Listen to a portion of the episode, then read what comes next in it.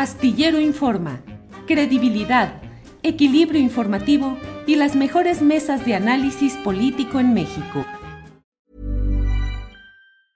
I'm Sandra, and I'm just the professional your small business was looking for. But you didn't hire me because you didn't use LinkedIn jobs. LinkedIn has professionals you can't find anywhere else, including those who aren't actively looking for a new job but might be open to the perfect role, like me. In a given month, over 70% of LinkedIn users don't visit other leading job sites. So if you're not looking on LinkedIn, you'll miss out on great candidates like Sandra. Start hiring professionals like a professional. Post your free job on linkedin.com/people today. Cool fact a crocodile can't stick out its tongue. Also, you can get health insurance for a month or just under a year in some states. United Healthcare short term insurance plans, underwritten by Golden Rule Insurance Company, offer flexible, budget friendly coverage for you. Learn more at uh1.com.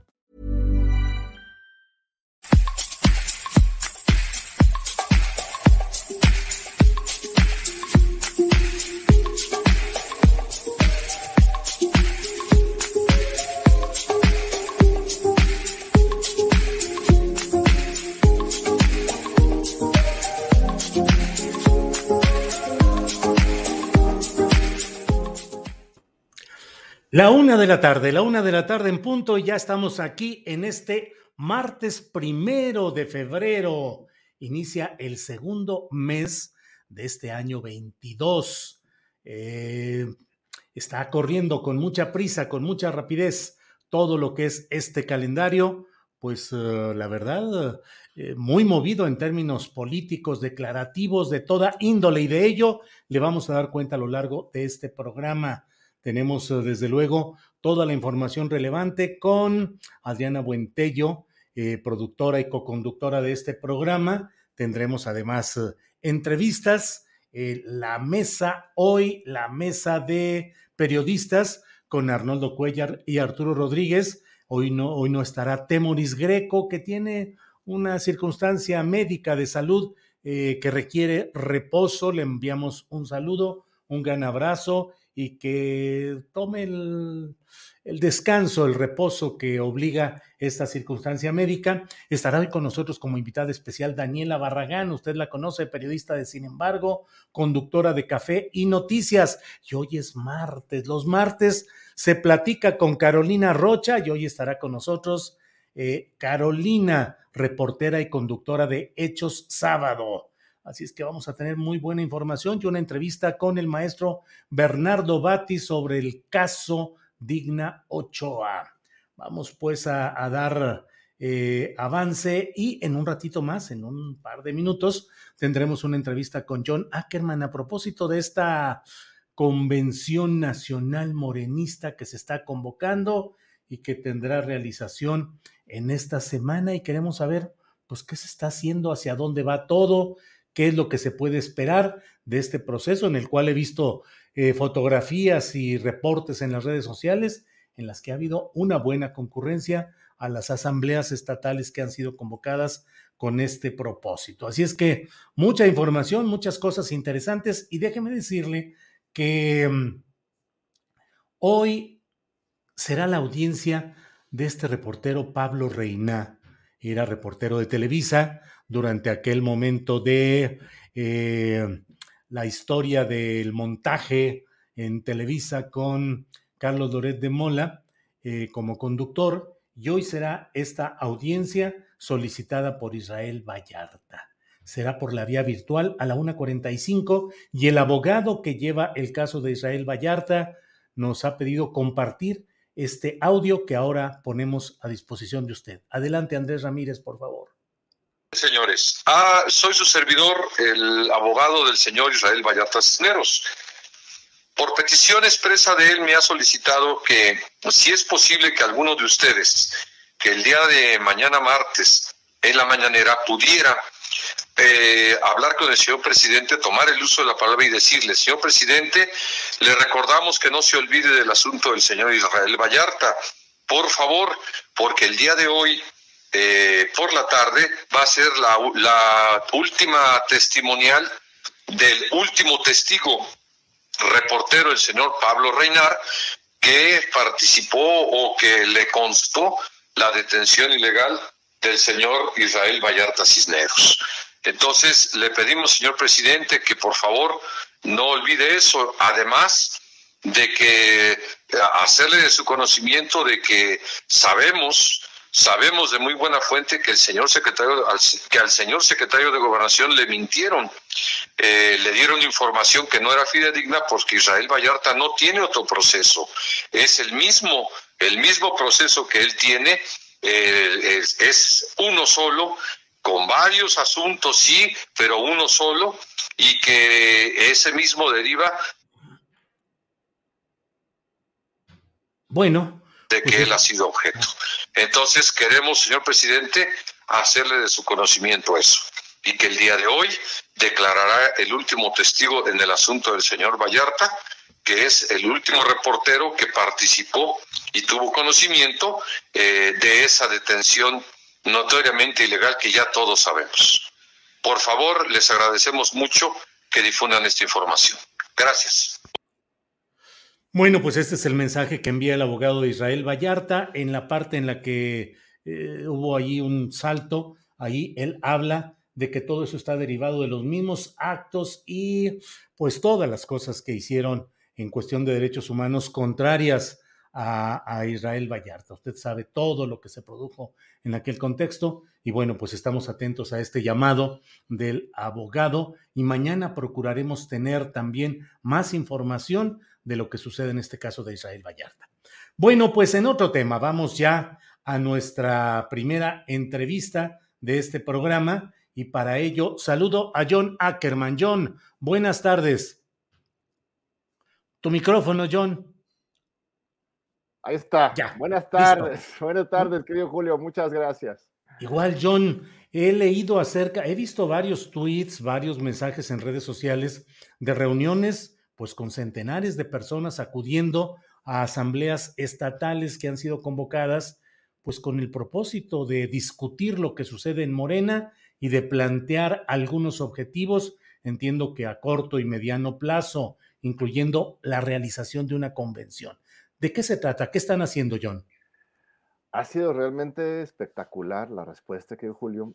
Mira, nos lo imaginábamos, pero cuando pasa como lo imaginas, de repente te sorprendes porque uno luego hace este, este, castillos ¿no? en el aire y cuando realmente se concreta es gran emoción. Nosotros lanzamos esta convocatoria en diciembre para una convención nacional morenista, este, pensando que podría tener una recepción positiva en todo el país.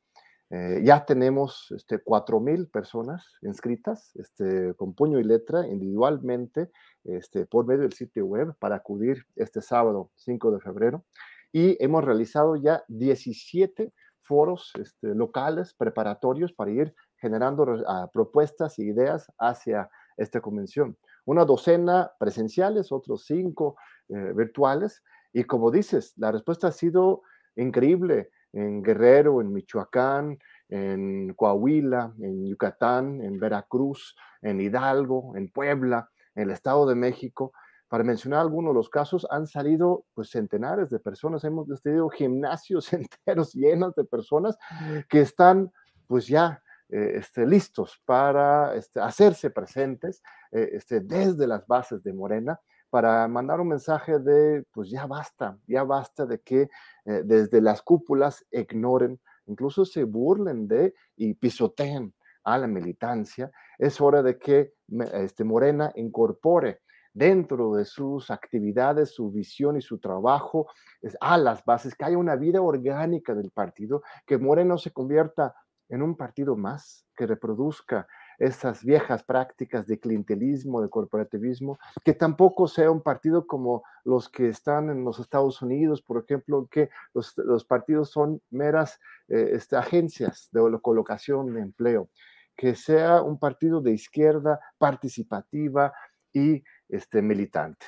Entonces, eso es el reclamo, esa es la cita, la invitación para este sábado 5 de febrero a las 9 de la mañana, van a llegar de todas las entidades federativas, incluso del exterior. Hemos tenido foros con los colegas de Seattle, de Los Ángeles, de Nueva York, eh, que también van a mandar sus delegaciones. Lo que pasa es que, como hemos comentado en otras ocasiones en este mismo espacio, muy generosamente has abierto el micrófono, querido Julio, eh, hay un rompimiento, un quiebre en la institucionalidad democrática del partido.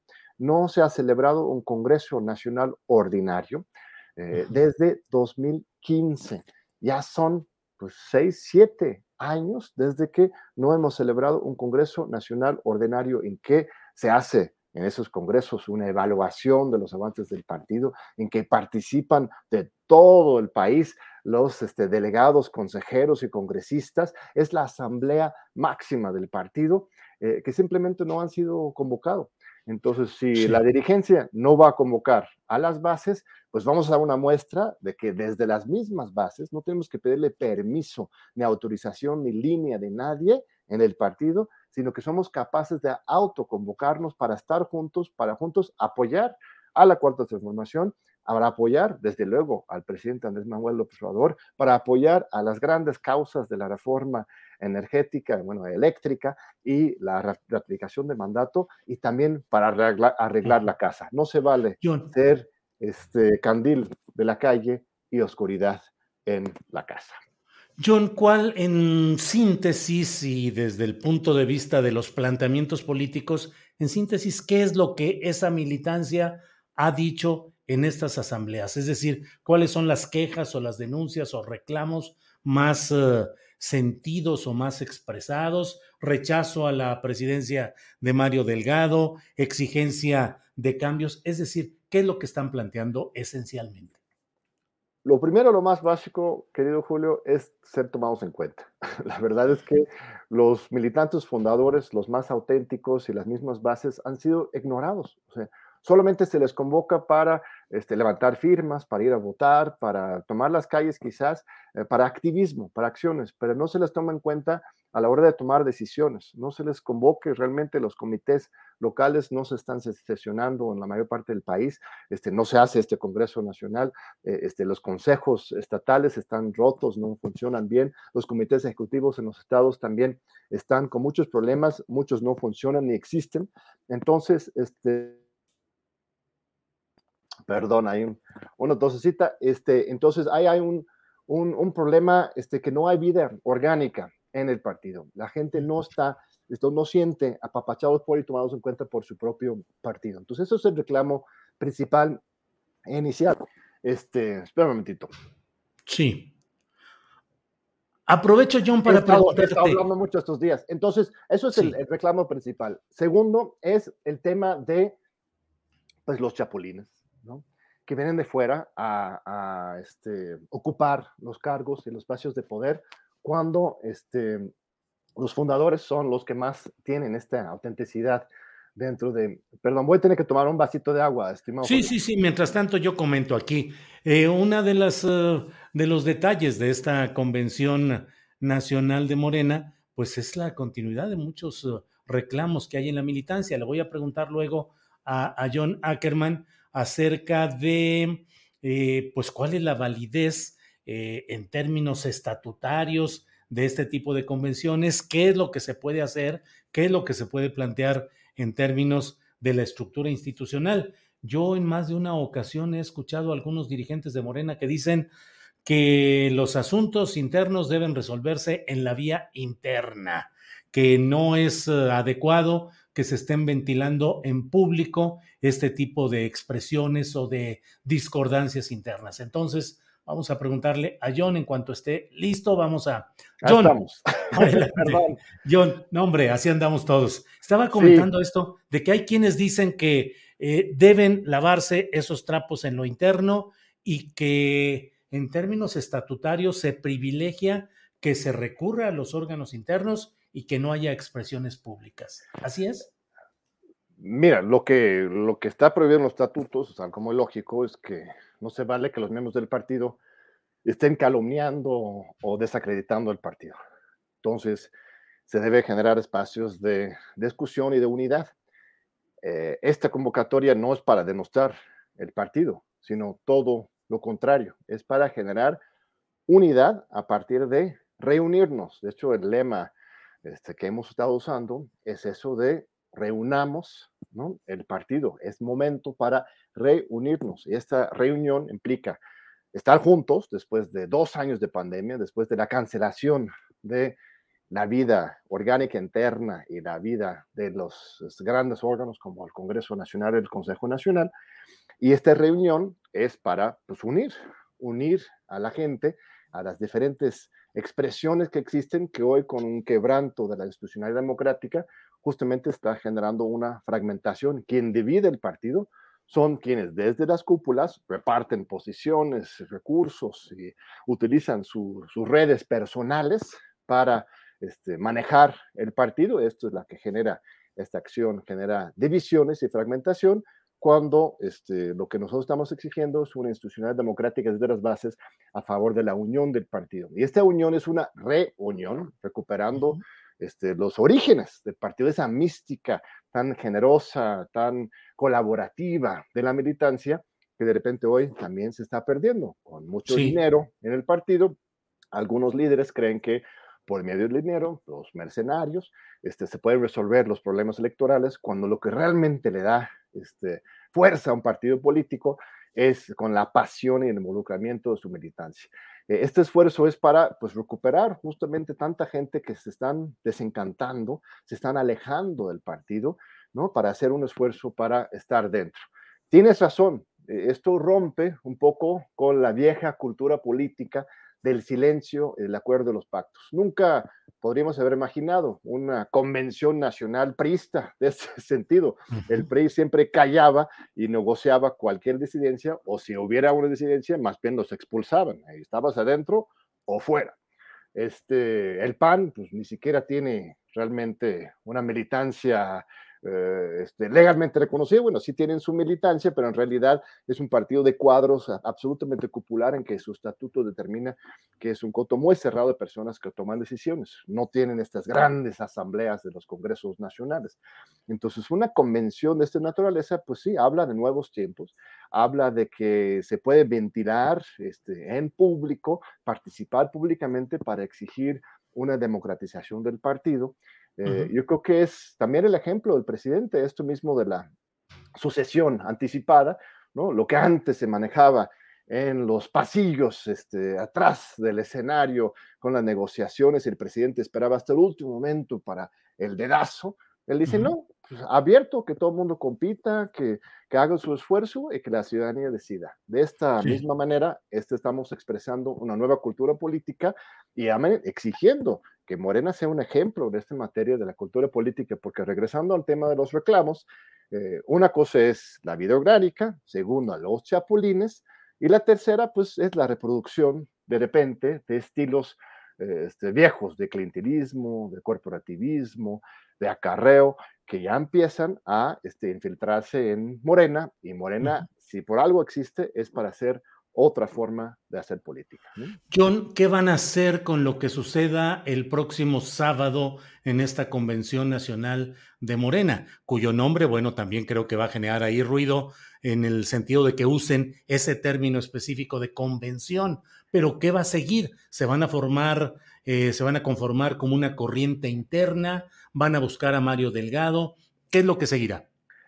Bueno, primero, la palabra convención efectivamente es muy poderosa. Recordarás, en la Revolución Mexicana había una convención de Aguascalientes que Aguascalientes. elabora una este, constitución este, mucho más radical, mucho más profunda, pegada a los ideales del zapatismo, del villismo, antes de que hubiera la, el Congreso Constituyente de 16-17, encabezado por Carranza, que pues generó grandes avances en nuestra Constitución de, de 1917. ¿Quiénes son los carrancistas ahora, John? Ah, bueno, eso ya, ya, ya al, al tema. Más recientemente también los zapatistas, ¿no? Convocaron a su Convención Nacional Democrática. Es un concepto muy poderoso. Viene de la Revolución Francesa, por supuesto. La Convención este, Nacional Francesa es la que vota a decapitar al rey, ¿no? Es cuando se establece la república. Entonces, expresa como las corrientes más profundas de una revolución. Estamos viviendo hoy una revolución, Julio. Yo no estoy de acuerdo contigo, respeto tu punto de vista, lo has dicho, que la 4T es una etiqueta. No, es un proceso de transformación social profunda, apenas arrancando, eso sí, va a tardar muchos años para que se consolide, pero estamos dentro de una revolución. Los momentos Hoy lo podría afirmar eso Ricardo Aldana, el nuevo secretario sindical petrolero. bueno, este, como dice Gramsci, ¿no? Los viejos no terminan de morir, los nuevos no terminan de nacer. Es un proceso, nadie esperaba que iba a ser con una varita mágica, pero eh, algo está pasando muy profundo en el pueblo mexicano y, y no solamente por lo que está haciendo para mi gusto y para mi punto de vista, excelentemente el presidente de la República, sino todos nosotros estamos haciendo nuestro trabajo. Tú mismo, Julio, eres un ejemplo de, este, de, de un partícipe central en esta transformación revolucionaria que estamos viviendo. Entonces, cualquier proceso revolucionario tiene sus altibajas, ¿no?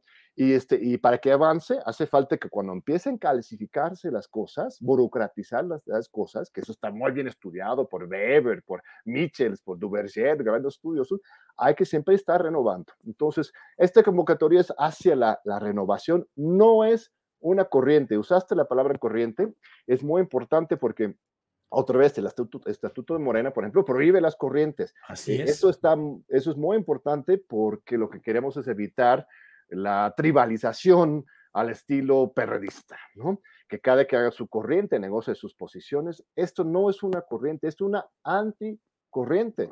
De veras, tenemos una pluralidad increíble de expresiones de Morena que están participando en este movimiento. Aquí el horizonte común es recuperar la institucionalidad democrática del partido, y eh, este, respetar a las bases para que Morena realmente sea un partido desde el pueblo para el pueblo.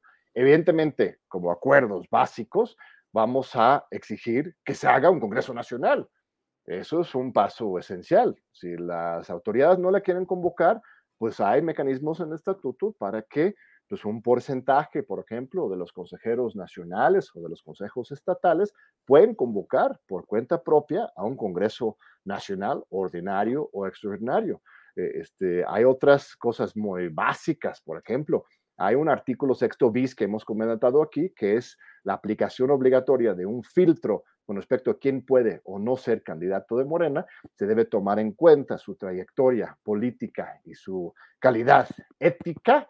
Esto no se aplica, debería haber un reglamento que asegure que el artículo sexto bis se aplica. Esto fue mandato, de hecho, del el último Congreso Nacional, bueno, no el último, pero el Congreso Nacional Extraordinario de 19 de agosto de 2018, el último en que estuvo Andrés Manuel Observador, se mandata a los órganos del partido para que se haga un reglamento del artículo sexto bis, y eso no se ha hecho. Entonces, hay cosas muy básicas que se podrían hacer para reencauzar este partido antes de que sea demasiado tarde, porque este barco tan hermoso que se ha construido por todos desde hace años, si llegan las tormentas de las elecciones y preelección de 2023 y 2024 sin un barco firme, pues sí, se nos puede llevar el viento, ¿no? Se nos puede eh, despadezar este barco. Ahora es cuando hay que fortalecerlo.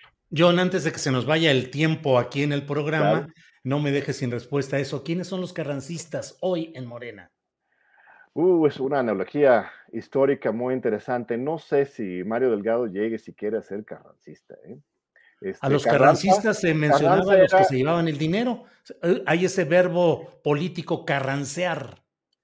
Sí, efectivamente, Carranza, Obregón eh, terminaron articulándose en una, eje más conservador, conservador, de la revolución que terminaría en, en, las manos de, de calles y etcétera. Este, yo no elevaría a Mario Delgado ese estatus. La verdad es que Carranza, a pesar de todo, todavía era un gran hombre de Estado. Eh, este, que convocó un Congreso Constituyente, eh, este, que dejó un legado muy importante. No creo que Mario Delgado llegue a ese nivel. Eh, es una persona que este, pues simplemente quiere ignorar la base. Para él, este, un partido político eh, no sé qué modelo tenga en la mente, quizás es el modelo de partido de los Estados Unidos o, el PRD o el PRI, pero no entiende, ni conoce, ni toma en cuenta la base de Morena y, este, y esto es un mensaje claro para él, pero sobre todo es un mensaje hacia adentro, hacia nosotros mismos para demostrar que eh, este, los militantes pueden autoconvocarse y estar presentes y que el poder al final de cuentas está en su mano. Eh, recuperar ese dicho, esa frase, esa consigna tan importante de los zapatistas y que viene de los pueblos indígenas de México, de mandar obedeciendo. es la base la que tiene que mandar y eso es la exigencia y la acción, lo, que vamos a hacer, no solamente exigirlo, sino el solo hecho de estar juntos este sábado va a ser un hito histórico, yo espero. Entonces, yo invito a la gente a que nos acompañe, no solamente es para militantes, ¿eh? cualquier simpatizante, ciudadano, ciudadana de esta república que está preocupada por dónde se está llevando Morena en ese sentido burocrático y de los chapulines y las viejas prácticas, ahora es cuando, este sábado 5 de febrero, nos vemos ahí en el momento de la revolución para decir ya basta y este, articular propuestas muy concretas para consolidar a la cuarta transformación.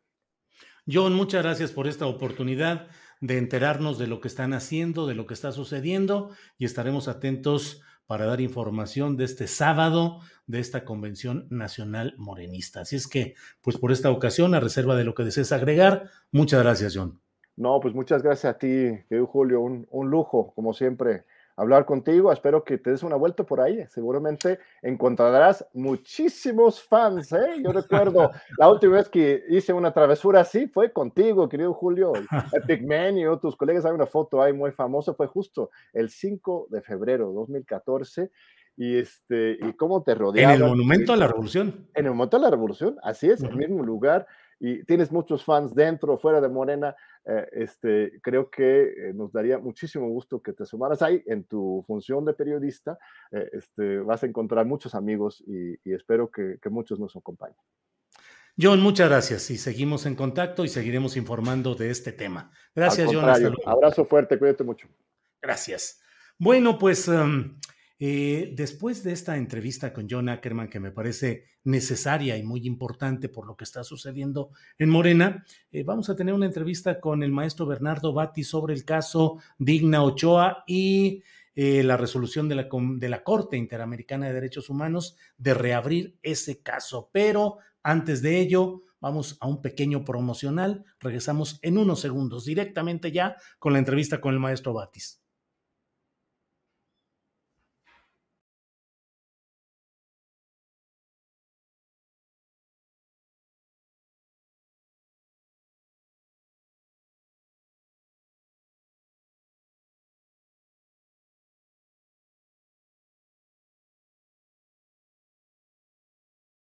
Estamos hoy con el maestro Bernardo Batis, a quien saludo con gusto. Buenas tardes, maestro. Buenas tardes, ¿cómo le va Julio Astillero, Julio Hernández? Un gusto saludarte. Igualmente, maestro, eh, mucho gusto en, en, estar en comunicación. Maestro, el motivo de esta plática es preguntar cuál es su postura respecto a la decisión de reabrir el expediente de Digna Ochoa y la, la resolución eh, de la parte interamericana de derechos humanos. Pues eh, mi opinión es que, aun cuando ya la investigación se ha hecho varias veces, ahora una corte interamericana, una corte de carácter internacional, ordena que se vuelva a hacer, pues el Estado mexicano, que cumple sus compromisos, estará obligado a, a llevar a cabo esa investigación, a cumplir yo digo que por tercera vez investigar lo que sucedió en el caso de la muerte de la defensora de derechos humanos, Digna Ochoa. Esta resolución de la Corte Interamericana de Derechos Humanos es una descalificación del trabajo que se realizó cuando usted estuvo a cargo de la Procuraduría de Justicia de la Ciudad de México, maestro. Pues eh, mire, yo creo que es el resultado de la insistencia de algunas personas, entre ellos eh, alguien de la familia de Digna y seguramente otros interesados que nunca han estado conformes con el resultado de la averiguación previa. Yo no conozco la sentencia, debe haberla defendido en el, en el tribunal, en, el, en la Corte Interamericana, pues alguno o algún grupo de abogados, no los, no los conocí, ni di yo ningún seguimiento a esa a, ese proceso que termina con esta sentencia.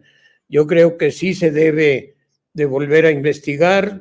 Esa es la orden que da un tribunal legítimo internacional de un organismo al que México pertenece. Ahora, este, en cuanto a el resultado, pues eh, yo estaré a lo que, a lo que digan las autoridades, pero sí conviene que el público sepa que sería, pues eh, entiendo que la cuarta vez que se, que se investiga este caso. Ya ha habido revisiones y repeticiones de la investigación y todas han concluido con lo que nosotros concluimos inicialmente, que ella misma se privó de la vida. Esa es la convicción que tenemos. Usted sostiene, aún a pesar de la resolución de la Corte Interamericana, sostiene esa postura de que fue privación personal de la vida, suicidio de Digna Ochoa. Yo lo que sostengo es que ese es el resultado de la investigación inicial.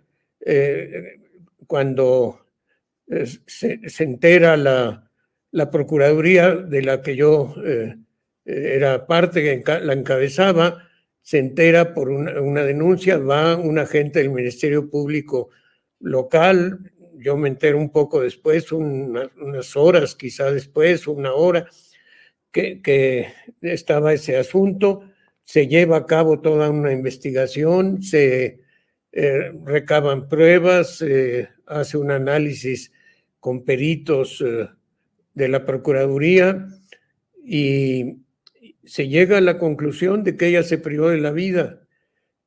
En mi opinión, yo fui dándole seguimiento a la investigación, las cosas eh, se hicieron eh, pues con todo el cuidado que consideramos que era necesario, como se hacía en, la generalidad de los casos.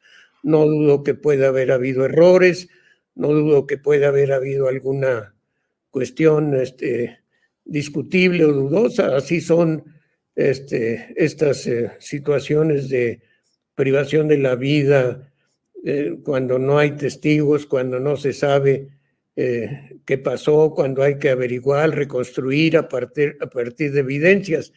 Se hizo con cuidado, pudiera ser que haya errores, los han, llamado la atención de algunos errores, repiten que los hay, yo no, no he sabido de alguno en concreto que, que se haya señalado. No hay ningún elemento maestro que lo haga pensar, recomponer su postura, decir tal vez hubo alguna otra circunstancia que propició la muerte de Digna Ochoa. Mire, cuando se anunció el resultado de la investigación inicial, hubo muchas críticas. Hubo, pues, eh, defensores de derechos humanos, antiguos amigos o compañeros, amigas o compañeras de, Digna, que no dieron crédito a lo que nosotros eh, concluimos y que pidieron que se hiciera otra vez la investigación. Eh, la persona que se encargó de hacer esta segunda investigación, revisar la primera y buscar nuevas eh, posibles explicaciones o pistas, fue la magistrada Margarita Guerra. Margarita Guerra era magistrada del Tribunal Superior de Justicia de la Ciudad de México y fue eh, propuesta, yo la nombré, pero fue propuesta por eh, personas de la sociedad civil. Eh, participaron en, esa proposición de, un fiscal independiente de mí y de la, del anterior equipo que, que defendió el caso, o que, perdón, que estudió el caso, la, la periodista Magda Gómez, el periodista muy reconocido y que usted debe recordar perfectamente, que fue Miguel Ángel Granado Chapa, claro. y doña Rosario Ibarra de Piedra, se reunieron los tres conmigo. Eh, tenían, entiendo que tenían pues la anuencia y la representación de de quienes estaban inquietos en que se repitiera la, averiguación previa. Doña Rosario lo único que propuso es que fuera una mujer, que fuera una mujer. Y yo estuve de acuerdo con lo que ellos propusieran y me propusieron a Margarita Guerra, la designé, le puse una oficina lejos del búnker, lejos de, mi, de la mía, allá en, en Coyoacán, donde están precisamente áreas pues que tienen una independencia este, eh, de, función, de, de función, no podemos darles más órdenes que las de que trabajen, pero ellos tienen toda la libertad de hacerlo por como son las áreas de, de peritos, servicios periciales, allá están en Avenida Coyoacán. Creo que siguen estando ahí, pero allá estaban cuando yo eh, era procurador. Y ahí se le puso una oficina a ella. Ella escogió a las personas que la iban a, a apoyar, a colaborar con ella. No aceptó a ninguno que hubiera participado en la primera averiguación y le cumplimos todo lo que nos pidió porque queríamos que, que se hiciera una investigación a fondo. Si nos habíamos equivocado, pues que se hiciera ver, ¿verdad? El resultado fue que después de varios meses, seis o siete meses, ella viajó eh, como, como fiscal especial, con un nombramiento oficial y con recursos de la Procuraduría, viajó al estado de Guerrero, viajó al estado de Veracruz, de donde eh, fue originaria Digna Ochoa, y al final los resultados que ella nos presenta son idénticos con algunas correcciones quizá de menor importancia que yo no recuerdo los detalles, pero el resultado es el mismo, es el mismo exactamente que el de la primera investigación en cuanto al fondo del asunto. Así es que eh, cuando esas dos veces bajo mi dirección, porque yo era el procurador, se hicieron las investigaciones y se llegó a la conclusión de que ella se privó de la vida.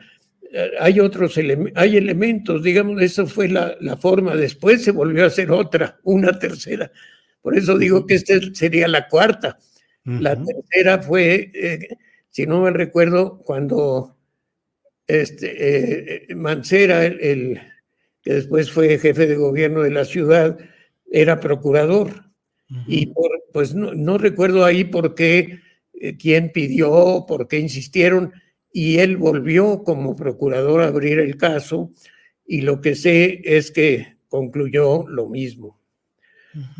Eso les digo que, bueno, pues nadie sabe con absoluta certeza qué sucedió, pero las conclusiones, las periciales, la posición de, eh, la trayectoria del arma y la posible posición donde pudiera haber estado un tirador ajeno a ella misma, se estudiaron eh, con exhaustividad. El arma era de ella. A un hermano, a un hermano de ella, le pidió que le comprara el arma. Él, es, es, o era en esa época militar, del sargento o algo así, o tenía un, grado de, clase, como se les dice en el ejército. Y él, él nos pidió hacer su declaración, su testimonio, y, y, nos dijo que ella un mes antes más o menos le pidió este, que le comprara un arma. Él le preguntó para qué, dijo que para defenderse por las amenazas de que era víctima él se la compró, le enseñó a usarla, le, limpió el arma que estaba descuidada, según nos dijo, y ya se la dejó a ella. La puerta estaba cerrada por dentro cuando llegaron los investigadores. El, eh, quien avisó, de lo que yo recuerdo, esto hace muchos años, pero bueno, es un asunto muy relevante y muchas cosas se me quedaron grabadas.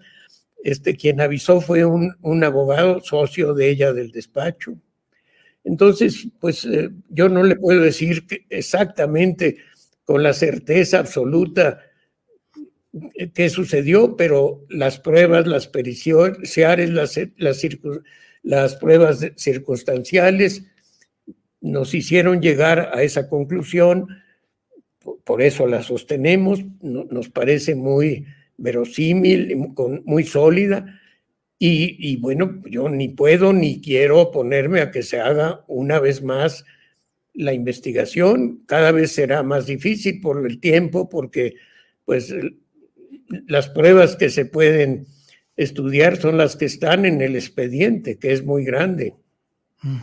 Maestro, la carga de la sospecha política en casos como estos abate o a veces impacta a la, al proceso judicial en sí. Pues mire, la verdad es que nosotros en ese momento éramos un, un gobierno de oposición que había ganado, eh, que había ganado unas elecciones al, gobierno, al, sistema. Eh, todavía ni el PRIAN se, se, hablaba del PRIAN, era el PRI al, que, se le, se le derrota. Este, entonces no éramos el gobierno tradicional que perseguía estudiantes o periodistas, pero éramos un gobierno que no persiguió nunca a nadie. Entonces no teníamos ninguna razón, si hubiera habido un homicidio eh, claro o no claro, difícil de investigar, pero que, nos hubiera llevado el cúmulo de, evidencias a eso, pues eso lo hubiéramos sostenido. Pues yo no, no, no soy inventor de escenarios, ni mucho menos lo que se fue averiguando es lo que sirvió de base para la, averiguación y, la conclusión a la que se llegó. Y le reitero esto, estimado Julio, que fue, pues, eh, cuando menos que yo sepa, tres veces, a lo mejor han hecho otras averiguaciones. Yo veo críticas muy generales. Dicen que que hubieron errores. Eh, no dudo que pueda haber, que haya algunos errores, pero ¿qué son errores que modifican el resultado, eh, el fondo, la conclusión a la que se llegó? Pues eso es lo que había que ver. Maestro, pues le agradezco. Sí, perdón. No, pero iba a decirle nomás, ¿y quién defendió por México ahora ese en ese juicio, pues yo no sé, nadie me llamó, nadie me invitó. Yo escribí en mayo un artículo en la jornada, cuando empezó a, volverse a hablar de este asunto, escribí pues más o menos dando estos datos que ahora con gusto comparto con usted y su público, contigo, Julio. Pues, bueno, hemos sido compañeros de, muchos años de, de periodismo. Así es, así es, Bernardo. Sí, eh, pues agradezco mucho la, disposición para abordar pues este tema que como, como se ha dicho, pues es de larga historia, ya muchos años han pasado de aquello, pero bueno, está nuevamente. Está nuevamente. sí, cierro maestro solamente como jurista y como ex servidor público en aquella función de procurador, conciencia tranquila frente a los hechos y los resultados. Totalmente, totalmente, conciencia tranquila. Y nunca hablamos mal de Digna Ochoa. Bien, pues eh, maestro, pues muchas gracias y un aprecio por la oportunidad de platicar sobre este tema. Gracias. gracias por la oportunidad. Al contrario, hasta luego. Bien, pues ha sido la entrevista con el maestro Bernardo Batis pues interesante todo lo relacionado con esta reapertura del caso de Digna Ochoa, abogada defensora de derechos humanos, un caso muy polémico. El maestro Batis dice, será la cuarta vez que se vuelva a hacer esa investigación. Bueno, pues adelante, él mismo dice, ni se opone, ni quiere, ni desea oponerse. Pero bueno, hay muchos temas interesantes en este día y para ello hoy 1 de febrero a la una de la tarde con 42 minutos. Es buena hora para platicar con Carolina Rocha. Carolina, buenas tardes. ¿Cómo estás, Julio? Buenas tardes. Un día muy movido el de hoy, sí que no. Sí, sí, sí, sí, cargadísimo de información, notas muy interesantes y lo bueno es que estamos contigo para que nos digas cuáles te van pareciendo las más relevantes de estas horas. Es que te digo, Julio, que nos cambian toda la jugada generalmente. Yo estaba pensando si íbamos a hablar, pues quizás de eso de tener un hijo baquetón, mandilón, como decía Fox, mantenido, hasta holgazán, podría uno decir. ¿Eso te parece? ¿Quién sabe si ladrón? Que yo creo que eso es lo que hay que probar y eso no está probado. Pero bueno, yo pensaba que ese era el tema, pensando que ya no era tema de todas maneras y que en la mañanera nos vuelven a aventar la cubetada, Julio, pero todo es muy mañosamente planeado. ¿Te fijas? Oye, Caro, pero sobre el tema este que mencionas del hijo del presidente López Obrador, ¿cuál es tu opinión? Eh, ¿Hay materia periodística suficiente? ¿Queda por probarse? ¿Finalmente un hombre puede vivir como quiera a sus 40 años con una mujer que sea muy rica y le provee a ella una casa muy eh, pues lujosa, de clase media, se dice ahora en Estados Unidos. ¿Qué opinas sobre todo eso? Fíjate que es que es tema que tiene muchas aristas, Julio. Obviamente es muy escandaloso y, y muy sexy si estás en la, en, la oposición y obviamente si estás pues en el periodismo, eh, encontrar estos escándalos que develarían de alguna manera que no hay congruencia en el entorno familiar del presidente, porque lo que hace esta investigación es decir, el hijo del presidente, que ya es bastante cuarentón, entonces como tú muy bien dices, bastante adulto y bastante crecido, que además se medio autoexilió porque los, los, hijos del presidente, al menos los mayores de edad, quisieron estar lejos del poder justo para evitarle bochornos a, a, su padre, este, se salieron de la vida pública y se fueron a una vida privada y en el caso de este hijo en particular, pues una vida privada llena de lujos. Entonces, obvio, eh, la primera impresión, la que te decía yo que es muy sexy, es decir, ah, que no tronabas pistolita, como que no hay mucha congruencia en el entorno del presidente, que este, hasta tiene pues una constitución moral, Julio, que dice que uno no puede andar viviendo en la vida de lujo y de la perdición y de la glotonería y todos estos pecados de la carne capitales que, que parece que de alguna manera pues, pues, pues tendría este hijo mayor presidencial.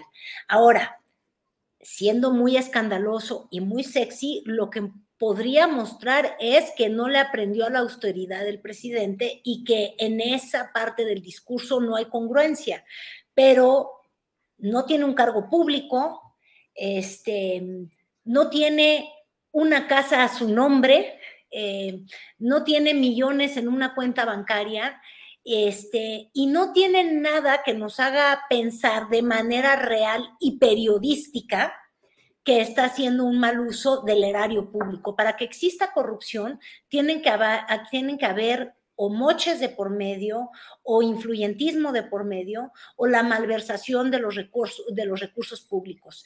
El hijo del presidente no trabaja en la administración, es decir, no tiene ninguna cartera eh, presupuestal bajo su mando y lo que podría suponerse, y eso yo creo que es lo que es muy grave de esta investigación y si uso las comillas realmente porque no creo que sea una investigación periodística como se ha querido compartir, digo, comparar con la Casa Blanca, en la que había un contratista del presidente Enrique Peña Nieto, una obra de por medio que de hecho fue cancelada, ¿te acuerdas? Tú era el tren rápido de Querétaro, ¿no? Sí, sí, sí. Este, y muchos contratos que sí habían iniciado con Enrique Peña Nieto, este, y una casa que estaba a nombre de su esposa.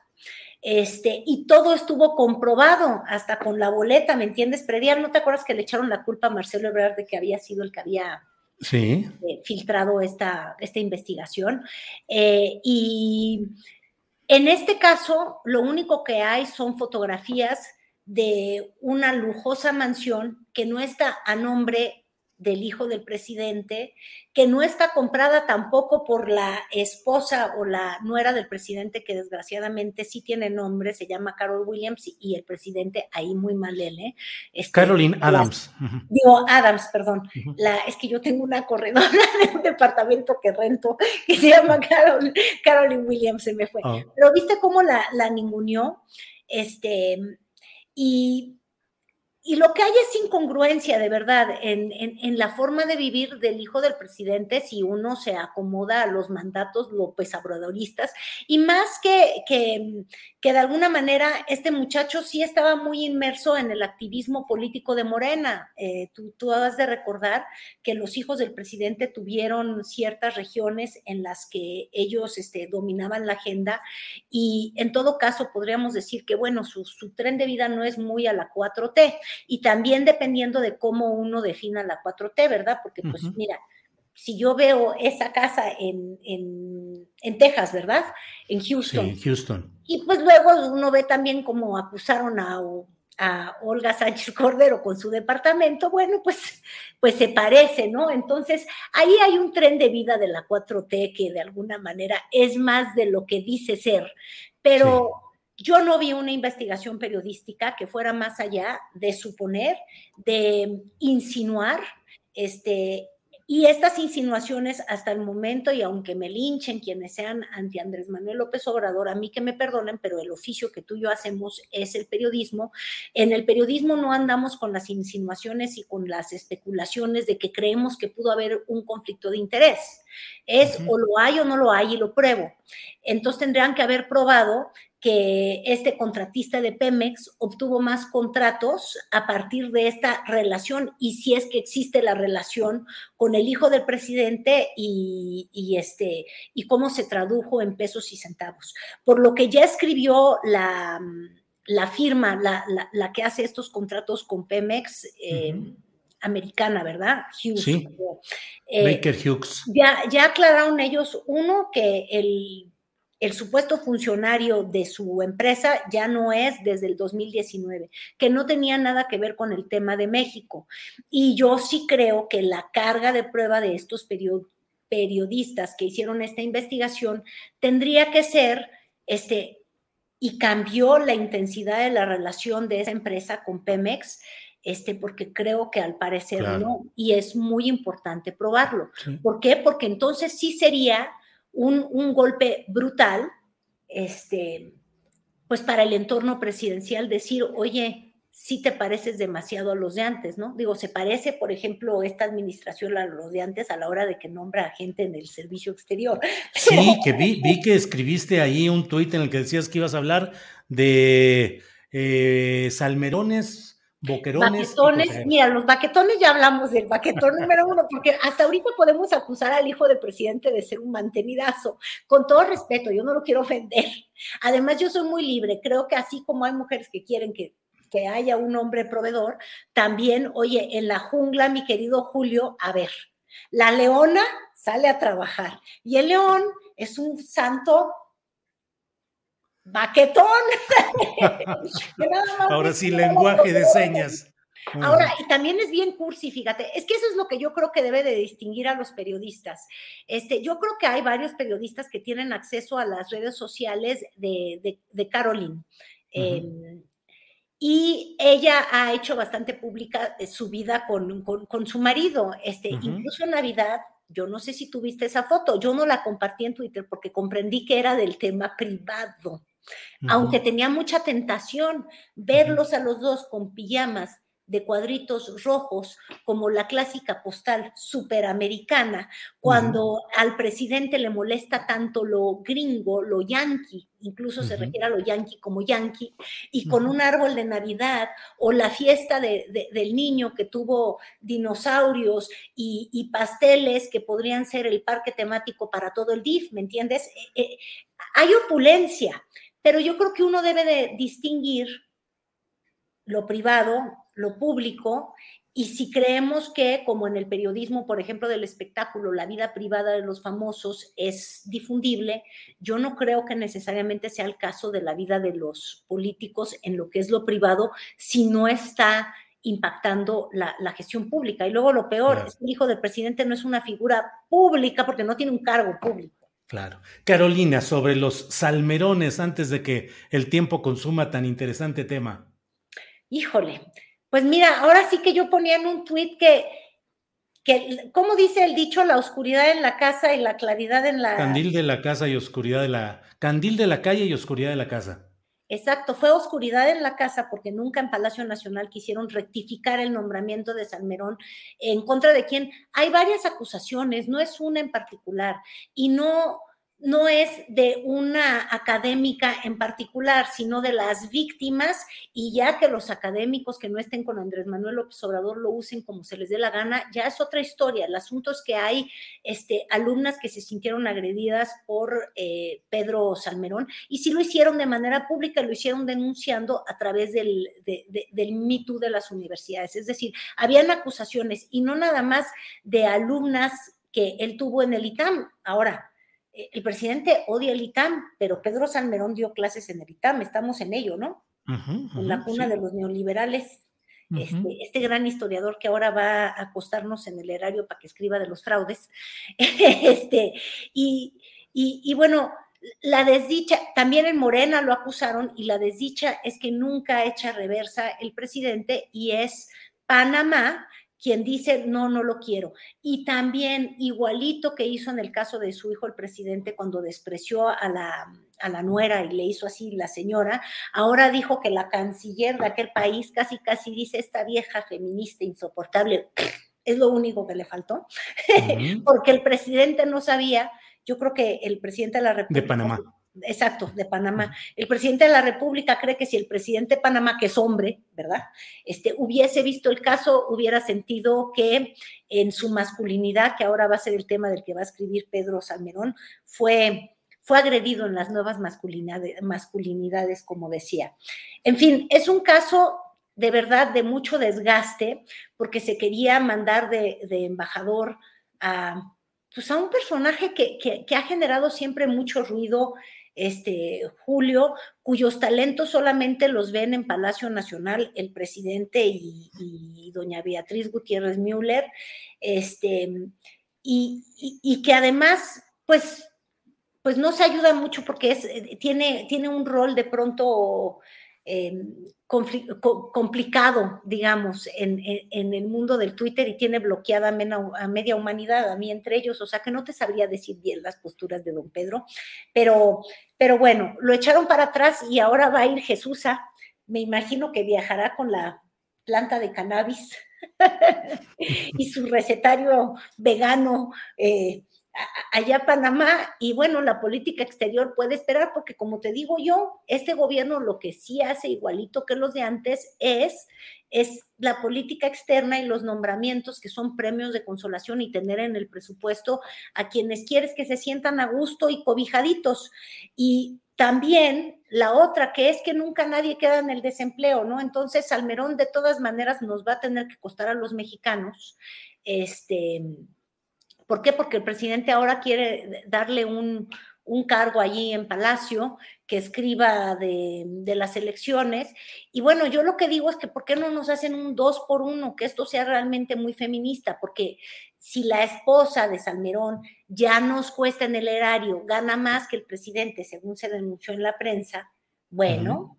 Pues entonces dos por uno, porque además es historiadora también, y ella sí está en un cargo que tiene que ver con, con, con, con, el archivo, ¿no? Entonces, este, pues ya, que te ah. juntos por el mismo sueldo, 130 entre 270 cada uno, ¿no te parece una buena idea? Bueno, pues es cuestión de ver ahí las ofertas políticas. Carolina, dijiste mantenidos, salmerones y boquerones.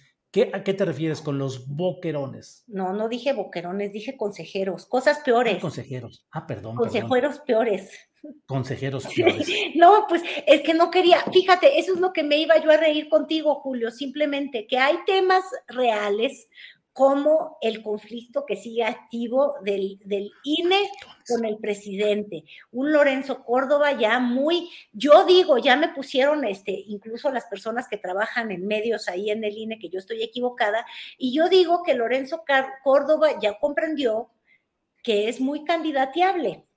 ¿Por qué? Porque la caballada de oposición, ya lo habíamos comentado alguna vez contigo, está muy flaca y de alguna manera, pues se ha victimizado tanto Lorenzo Córdoba, sí ha sido muy eh, directo el enfrentamiento con el presidente, que como figura opositora, pues yo creo que funciona, ¿no? Lorenzo Córdoba. Uh -huh. Ahora, a mí me respondieron desde el INE que no, que lo voy a ver en su escritorio como académico sí, una vez que sí. termine el, el periodo. Yo creo que se va a poner a hacer política, no sé qué es lo que tú creas, mi querido Julio. Pues yo sí lo veo muy activo y la tentación de la política partidista o militante se va a acentuar conforme avance todo este proceso en el cual hay de todo, desde lo que ya viste con eh, Ricardo Monreal, el mensaje de Adán Augusto, el presidente hablando de que se pongan eh, cera en los oídos para no escuchar el canto de las sirenas. Y a mí me parece que a Lorenzo Córdoba también le están cantando las sirenas, él lo sabe y creo que está dejándose querer y dejando que las circunstancias se acomoden. Ya veremos si de veras lo encontraremos en su cubículo pequeño que siempre dice una y otra vez que estará de maestro de la UNAM, de investigador. Ya lo veremos. voy a guardar ese tweet, como dicen, de, Rubén Álvarez, que además fue colega de nosotros en, el Universal, ¿te acuerdas? Y yo en la jornada también. Ahora está en, está, está, en el, está en el INE y este, lo voy a fotografiar porque yo creo que ese le van a hacer mucho cuchicuchi los cantos de la sirena, porque si no, ¿para qué se fue de provocador? Eh, con los panistas a dejarse cobijar en esa plenaria, a fingir que ese es el discurso democrático.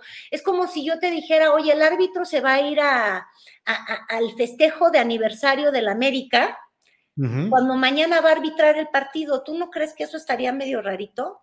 Pero pues bueno, Lorenzo Córdoba dice que no, después de haber subido además un video, ya le gustó esto de subir sus videos y la tecnología, donde dice que vivimos con un gobierno autoritario. Me imagino que le quiso decir eso al presidente López Obrador. Mira, para ser árbitro, este, Ay, Dios mío, no era penal, hay que decirle que, está un poco haciéndole como Landa. Sí, cada vez ese árbitro está más instalado en la cancha y confundiéndose entre los equipos participantes sí está complicado eso, Carolina. Exactamente, tenemos un árbitro portero delantero. Sí. Este, y no voy a decir la expresión que empieza con CEU, digo por la universidad y por el cubículo nada más. Así es, porque si no, la FIFA nos cierra este canal por andar diciendo. yo dije CEU, ¿eh? CEU. Sí, sí. Ah". Carolina, pues muchos temas interesantes y como dices, hoy está cargadito el día. Eh, creo que pudimos haber abordado tres, cinco temas distintos y serían igual de interesantes. Pero pues el tiempo, como siempre, se va, se va, se va. Y pues gracias, Carolina, reserva de lo que desees agregar por esta oportunidad de platicar en este martes. Nada, Julio, agradecerte como siempre. Y ya voy a hacerlo tradición de todos los martes, siempre despedir diciendo, hablamos de esto, de esto, de esto, de esto y de aquello, porque ahora hablamos de mucho y decirte lo que he terminado de conclusiones de siempre en nuestras últimas pláticas, confesarte. De todo eso hablamos, nada tan relevante. Lo único importante estos días para nuestro país es el terrible crecimiento económico y este, en medio de, de la inflación que estamos viviendo. Ese yo creo que es el tema. Híjole. Y desgraciadamente, siempre se lo come la ola de todos estos temas que son mucho más ruidosos, mucho más escandalosos, obviamente, pues sí, más tentadores y, y pues sí, el de la economía, mira, es más duro, más deprimente y como implicaría ya, olvídate de las dosis de la vacuna, tendríamos que ir a pedir Prozac al mundo para que nos lo entreguen después de que nos vacunen, pues entonces, obvio, ya no quiere uno hablar del tema de la economía nacional. Carolina, como siempre, muchas gracias y espero que nos veamos el próximo martes, porque los martes se platica con Carolina Rocha. Gracias, Caro. Gracias, Julio. Siempre un placer. Igual, que estés muy bien. Gracias y buenas tardes. Hasta luego. Bueno, pues hemos hablado con Carolina Rocha en este martes primero de febrero. Son las dos de la tarde con dos minutos, dos de la tarde con dos minutos. Y debo decirle que es el momento para iniciar nuestra mesa de periodistas. Ahí está ya Daniela Barragán. Dani, buenas tardes. Hola Julio, muy buenas tardes. ¿Cómo estás? Gracias por la invitación otra vez. Al contrario, mucho gusto. Qué bueno que estás con nosotros como invitada especial en este martes. Gracias, Dani. Arnoldo Cuellar, buenas tardes. Hola Julio, ¿qué tal? Bienvenida Daniela, qué gusto tenerte aquí. Mi buen Arturo, ¿cómo estás? Bien, con el gusto de saludarte, Arnoldo. Dani Barragán, qué gusto coincidir. Y pues, maestro Julio, como siempre. Igual, Arturo, gracias. Buenas tardes. Em, vamos a empezar. Arturo, ¿cómo ves el tema? Pues el tema de, estos momentos que está entre, a veces entre segmentos tipo Pati Chapoy, otros entre segmentos casi policíacos de investigación y otros en el terreno de qué es periodismo y qué no. ¿Qué opinas, Arturo, sobre el tema de este video que han difundido de Mexicanos contra la Corrupción y Latinos respecto a la forma de vida de uno de los hijos del presidente López Obrador? En términos periodísticos, ¿es válido, suficiente, eh, es deficiente, le faltan cosas? ¿Qué opinas en lo general, Arturo? Ah, eh, eh, híjole, yo sé que es complicado luego eh, abordar estos asuntos porque existe eh, pues un momento muy emotivo en, las sociedades mexicanas. Eh, y bueno, eh, yo considero que es pertinente y es pertinente no, no en el sentido de la austeridad, la forma de vida siendo legítima, pues corresponde a, a cada uno de los individuos. Me parece que eh, la clave del tema, que además es eh, la que poco pareciera que siempre mandan a un lugar secundario en los textos que yo he revisado, eh, es la que se relaciona con la propiedad que se rentó anteriormente a un ejecutivo de una empresa contratista de petróleos mexicanos. Entonces, considero que eh, sí es relevante, considero que sí tiene interés público, que es indispensable eh, en cada oportunidad eh, revisar las conductas no solo de los gobernantes, no por nada las leyes relacionadas con eh, los temas de corrupción pues eh, incluyen el conflicto de interés hasta un determinado grado de parentesco.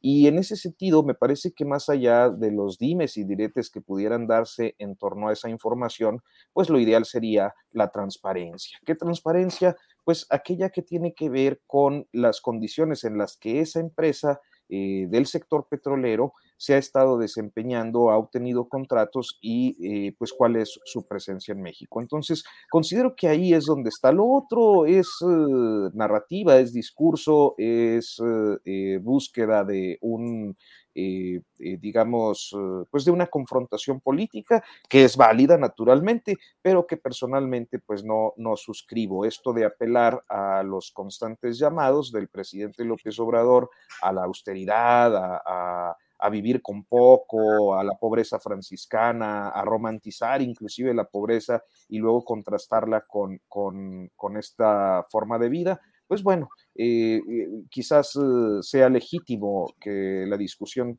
se dé también en ese terreno, pero a mí me parecería que por interés público, pues lo relevante es la necesidad de que se aclare la relación entre la petrolera, el hijo del presidente, y las condiciones de la renta de aquella propiedad eh, en, Texas. Y bueno, eh, en caso de que hubiera recursos públicos comprometidos, que no hay evidencias de que sea así, pues sí, la, adquisición de la propiedad pues sería, sería un tema de interés público, pero me parece que hasta este momento no hay nada que lo acredite como tal. Gracias, Arturo Rodríguez. Eh, Daniela Barragán, ¿qué opinas de este eh, trabajo de Latinos y de Mexicanos contra la Corrupción en términos periodísticos y en términos de la discusión política que ha abierto. Pues sí, eh, yo creo que el tema periodístico ya quedó como en un tercer cuarto, quinto nivel, porque pues ya la discusión eh, del tema que podría ser relevante, que es el asunto de los contratos, del contratista, de Pemex, de las rondas, pues ya, ya quedó sepultado bajo el pleito entre Loret de Mola y el presidente López Obrador, que ya lleva justo dos días pues poniéndole, poniéndole adjetivos. Y creo que también es parte pues de que el asunto pues ni modo está pues súper ligado a mexicanos contra la corrupción y la impunidad, porque aunque el reportaje lo hacen periodistas que pues en lo personal son admirables, que tienen una gran trayectoria, pues el asunto queda en el de, ah, ven cómo no es austero, ven cómo la familia es esto, cuando justo eh, regreso a, lo inicial, el tema que nos podría interesar, que nos debería interesar y al que pues tal cual, si no hay nada que ocultar, se debe investigar y se debe aclarar, es el tema de los contratistas, pero justo ahorita queda solamente en una guerra entre, entre Loret y el presidente, para también a nivel de, la opinión popular, es también ya considerar que todo lo que viene de mexicanos contra la corrupción y la impunidad, pues es, eh, tiene la etiqueta de Claudia X González. Entonces, eh, pues más bien creo que el problema y lo más lamentable es para quienes hicieron la investigación, ¿no? Eh, pues si, si es una investigación que, como dicen, duró más de, más de un año, pues yo creo que se debió haber insistido en que la nota no era si el hijo de Andrés Manuel es austero o no. La nota y lo que, insisto, pues se debería justo investigar y aclarar es el tema de los del contratista, de a quién está el nombre de la casa, porque pues sí, yo la verdad eh, creo que sí, quienes hicieron el reportaje son eh, periodistas que, como decía, tienen una, una gran trayectoria y pues justo antes de la llegada del presidente se dedicaron a hacer reportajes pues muy, muy, eh, muy, que fueron muy necesarios. Entonces, pues ni modo, justo la guerra, el, el, asunto de venir de mexicanos contra la corrupción y la impunidad, pues termina por empañar y pues como que nos encasilla en esa clásica de que el medio termina siendo el mensaje, ¿no? Así que pues ni modo, ya ahorita estamos eh, todos sumergidos en la guerra AMLO-Loret y el tema pues ya quedó, ya quedó relegado. Gracias, Daniela Barragán. Por cierto, aprovecho nada más para dar casi casi un anuncio de rutina. A los ocho minutos de haber iniciado este programa, nos desmonetizó YouTube. Estábamos hablando con John Ackerman sobre los problemas de Morena y luego eh, acabamos de hablar sobre el tema de Israel Vallarta con un mensaje muy propio, muy adecuado del abogado de Israel, sin mayores cosas, nos desmonetizaron desde el minuto 8 de este programa. Y aprovecho también para decirles que después de las 3 de la tarde estaremos, uh, tendremos una entrevista sobre el tema de la reapertura del caso Digna Ochoa con um, David Peña, abogado del caso, con uno, eh, un hermano de Digna Ochoa, y creo que estará también otra abogada. En fin, tendremos eh, pues una especie de respuesta a lo que ha dicho aquí ya con nosotros el propio maestro Bernardo Batis en una entrevista que hemos pasado minutos atrás. Y bueno, estará esta postura respecto al caso Digna Ochoa. Bueno, eh, Arnoldo, como periodista, porque pues así lo he pedido con Arturo, con Daniela, contigo, como periodista, ¿qué opinas del tratamiento que se da a este asunto del hijo del presidente López Obrador, que le sobra, que le falta, tiene valía periodística, es más bien propaganda o discusión política. ¿Cómo ves el tema, Arnoldo? Bueno, creo que el reportaje sí queda de ver. Y creo que cualquier editor acucioso de estos con los que todos nos hemos topado, Daniel, Arturo, cuando hacemos investigaciones, eh, y que te toca además colaborativamente trabajar con otro medio, el tema de la exigencia de cuál es la nota. O sea, la nota es la incongruencia del hijo de López Obrador. No es suficiente eh, materia para hacer una nota periodística bomba, como se quiere, ¿no? Coincido definitivamente en que el tema hubiera sido vincular eh, los contratos con eh, la dádiva que significaría vivir en la casa, en la primera de las dos casas, ¿no? Ya salió a aclarar la, petrolera con un boletín de, cajón que el Ejecutivo no tenía nada que ver en decisiones en México y que ya no forma parte de, la empresa. De cualquier manera, no hay una, un hilo conductor. ¿Cuántos de nosotros nos hemos quedado con investigaciones en el tintero porque no hemos encontrado ese, ese punto fino donde se une una hipótesis con la realidad y tenemos los elementos? Si tardaron un año, pues bueno, creo que urgía sacarlo y que a lo mejor ahí también había prioridades políticas, tomando en cuenta que Claudio X González tiene una agenda política, no una agenda periodística. Me, parece además que todo este nado sincronizado en torno al reportaje de muchos medios, donde ya se dicen mentiras, porque ya se habla de, precisamente la vinculación que no logra probar el equipo investigador, eh, se da por hecho, como si sí fuese cierto, que de los contratos deriva el favor de la casa. Y eso de ninguna manera está comprobado, pero entonces ya forma parte de esto que también López Obrador se ha dedicado a desgastar sistemáticamente, hablando de la vieja máxima periodística, del viejo periodismo, de que lo que no mancha tizna. Y entonces nos encontramos de pleno, en plena batalla de visiones sobre eh, la imagen y el discurso de este gobierno. También creo que, a López Obrador le pega el asunto fuerte porque lo hace en una de sus armas más fuertes, que es su discurso. Y si él moraliza constantemente en la tribuna de las mañaneras para pedir que la gente no se apegue a lo material y que los funcionarios públicos que lo han hecho traicionan, etcétera, y resulta que ni a su hijo ha podido convencer de llevar una vida ordenada, moderada y austera, pues sí estamos en un, en un grave eh, predicamento, ¿no? Él está en un grave predicamento. Ahora me parecería la torpeza más grande del mundo que un soborno se pagara con una renta o un eh, préstamo de una casa a nombre de un ejecutivo de la petrolera beneficiada. Yo creo que ya hay formas muchísimo más sofisticadas de corrupción que eso. Eh, desde luego que también hay una torpeza personal de un individuo como el hijo de Andrés Manuel López Obrador, que ha participado en política, que ha sido un lugarteniente de su padre, que ha intervenido en campañas, que es una gente en la que, a la que muchos morenistas le reconocen ascendiente y que sabe que ese tipo de cuestiones están siendo observadas, van a servir de, de argumento a los detractores de su padre y de su proyecto en general, del que él además forma parte. ¿no? Desde luego, no creo que estemos frente al peor político, al más corrupto, al hijo más torpe de un político en, la historia de México, de ninguna manera, pero así no lo quieren vender. Eh, leí hace rato a Raimundo Rivapalacio diciendo que López Obrador eh, tiene el mayor grado de impunidad de los presidentes mexicanos. ¡Sas! Y me parece asombroso. Porque, ¿dónde venimos? O sea, estos son nuestros analistas. Raimundo vivió toda la etapa aquella del PRI, formó parte del gobierno de Salinas. Eh, perdón, ¿no?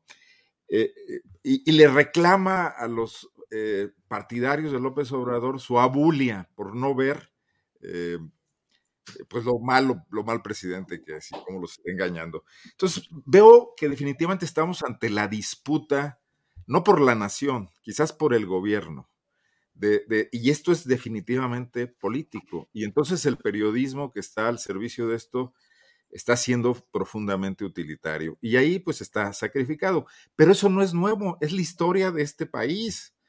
¿Cuántas investigaciones periodísticas del pasado no partían de filtraciones interesadas? Bueno, ahora está de moda otra vez eh, el tema Broso y el tema Bejarano. Televisa, Broso, el director o el jefe de información de Televisa no movió un dedo para recibir las videocintas de Ahumada. Fueron un golpeteo político utilizando un medio de comunicación y disfrazándolo de una gran exclusiva. Entonces, esta es la historia de este país. Lo que veo lastimoso y penoso es que López Obrador se muestre incapaz de contrarrestar esto, primero previendo todo lo que puede ocurrir desde luego entiendo que en un movimiento político como, el que él encabeza es imposible controlarlo todo, pero segundo, respondiendo con altura, porque me parece que las descalificaciones que lanzó ayer y hoy a Loret de Mola salen absolutamente de sobra, porque está eh, cometiendo esta absoluta falta lógica de querer ahorcar al, de, desprestigiar al, al, al, contrincante y no a sus argumentos, ¿no? Cosa que en un presidente con asesores y con eh, una, un proyecto que va mucho más allá de debatir diariamente las críticas que le hacen, debería ser contestado de otra manera, porque además se descalifica a sí mismo. Si Loret se descalifica como periodista al ponerse al servicio de un proyecto político, López Obrador también se descalifica al afrontar eh, eh, los datos duros que podrían estar detrás de la investigación periodística, los que escasamente puede haber, descalificando así y, e insultando al, comunicador que lo está postulando. Entonces estamos como, con, una pústula terrible de lo, de lo peor que eh, puede mostrarnos en este momento esta disputa eh, en el país, ¿no? Bien. Arnoldo, muchas gracias. Recuerden que pueden tomar cualquier aspecto de lo que aquí se ha hablado y pueden ustedes debatir y yo aquí con mi bolsita de palomitas, feliz de la vida viendo todo lo que ustedes... ¿Eh? Le prometí a Temoris Greco que iba a hacer desatinar a Arturo, así que ahorita, ahorita tomo mis previsiones. Eso, esa es, ahorita hemos estado de acuerdo en todo. Alianza Regional, Arturo Rodríguez en todo este caso. Entonces, propongo que hablemos del caso de Pedro Salmerón, de la carta de renuncia, dice, según se ha manejado a la embajada en Panamá, la postura, también las palabras del presidente, que habla de una especie de santa inquisición de la canciller, la ministra de Relaciones Exteriores de Panamá, y el envío, también todavía sin tener el beneplácito, en la propuesta abierta de Jesús Rodríguez como sustituta en este caso. Eh, Arturo Rodríguez, ¿qué opinas, por favor, de este o del tema que tú desees? Dijo, yo nomás planteo este tema ahí. Claro, no, no, eh, me parece muy interesante. Mira, el pasado 21 de enero, eh, Alfredo González, el director editorial del Heraldo, publicó en su columna A Fuego Lento, eh, pues una anticipación de lo que eh, venía. O sea, en esta columna Alfredo eh, hace una descripción de quién es la, canciller panameña y que pues su postura feminista podía tener un, un, efecto en el nombramiento de Pedro Salmerón.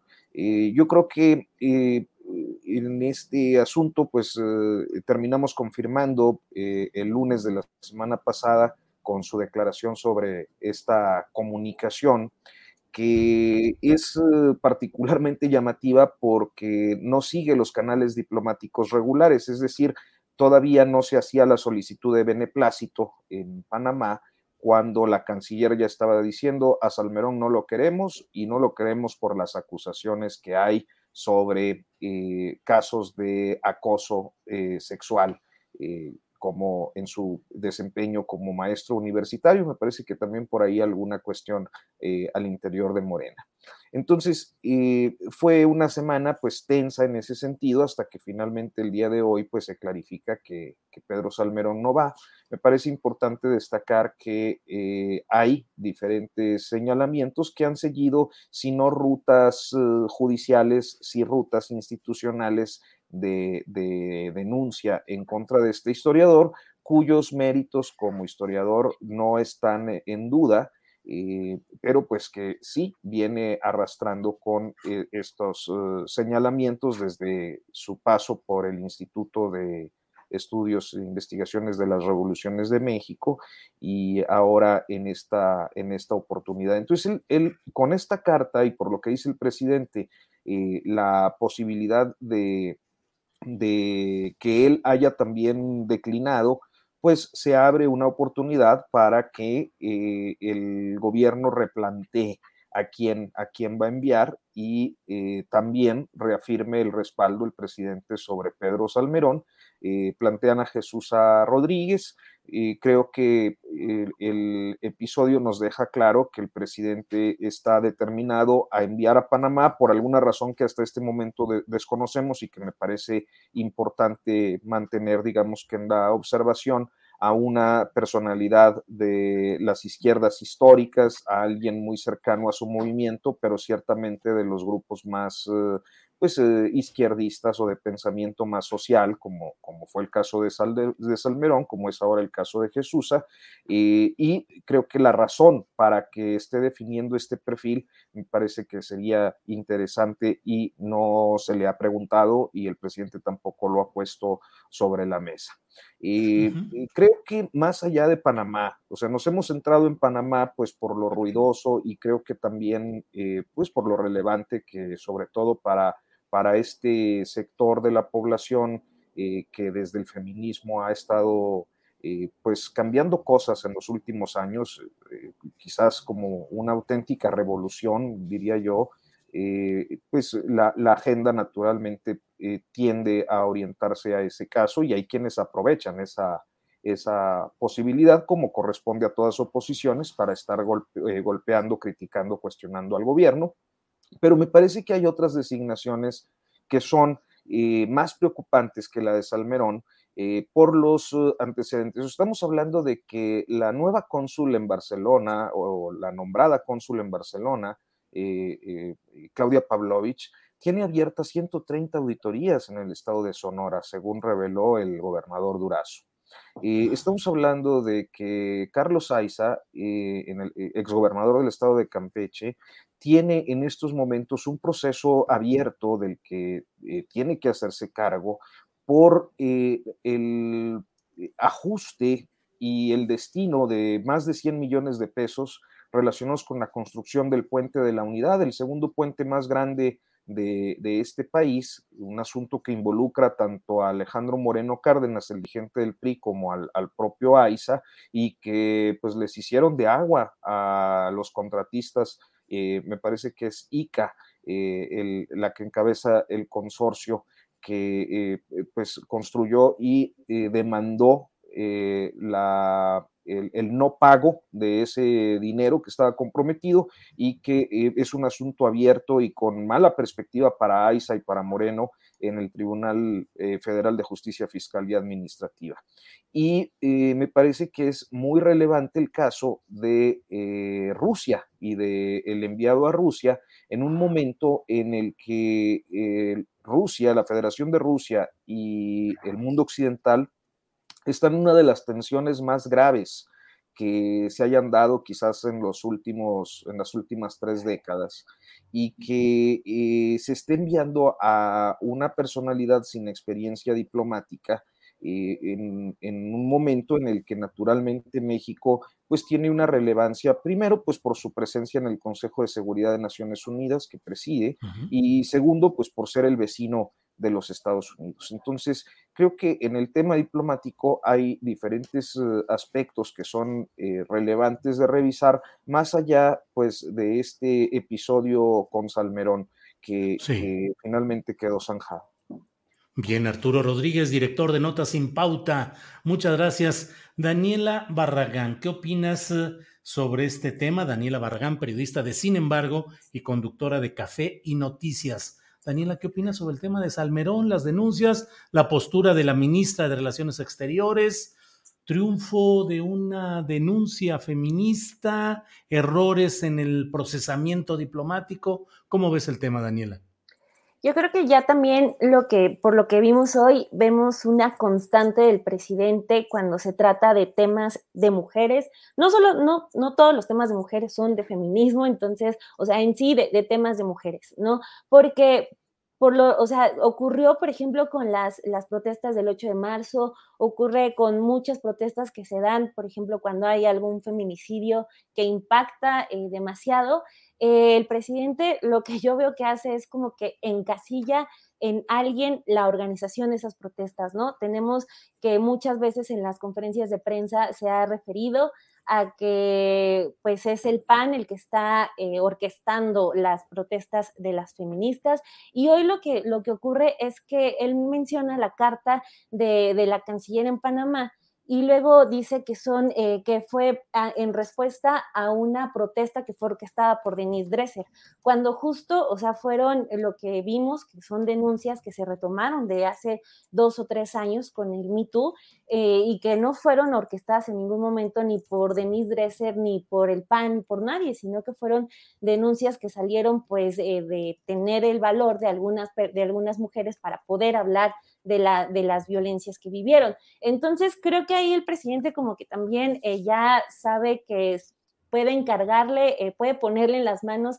la protesta a alguno de sus enemigos políticos y como que ya mucho de la opinión también queda así de, ah, no, es que fue por culpa de Denise Dresser cuando pues el asunto está en que pues las mujeres tienen que utilizar ese tipo de vías, en específico pues las redes sociales, para poder hacer eco de las denuncias, porque de ahí nos vamos a otro tema que es el de pues cómo es complicado, complicado poder hacer una denuncia por acoso, por violencia, sexual. Entonces, es como ahí ya el cuento de nunca acabar que queda todo encasillado en que son las feministas orquestadas por Denise Dresser. Siento que esa sí es una posición un poco cómoda por parte del presidente, en lugar de detenerse a decir a ver qué está ocurriendo, porque también lo que ocurre hoy es que siento yo que responde muy a la defensiva al momento de decir que, bueno, este, no lo quieren en Panamá porque la Santa Inquisición entonces, le voy a, yo lo quiero en mi gobierno y le voy a dar eh, un puesto aquí en presidencia para que haga un, este, un material histórico sobre los fraudes de los últimos 100 años.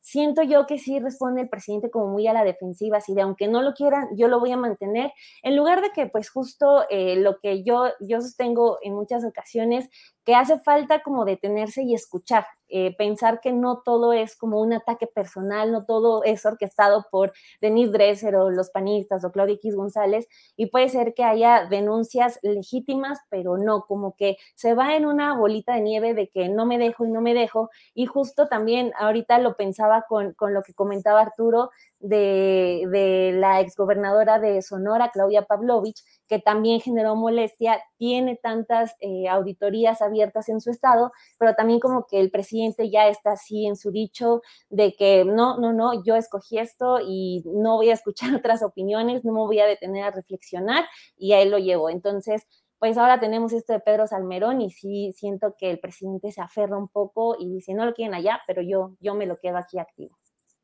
Bien, muchas gracias, Daniela. Eh, Arnoldo Cuellar, em, ¿qué pensar de este tema? Arnoldo. Selling a little or a lot?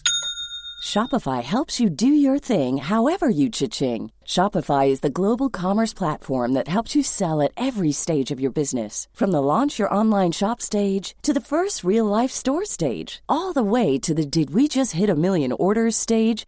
Shopify is there to help you grow. Shopify helps you turn browsers into buyers with the internet's best converting checkout. 36% better on average compared to other leading commerce platforms because businesses that grow grow with Shopify. Get a $1 per month trial period at shopify.com/work. shopify.com/work.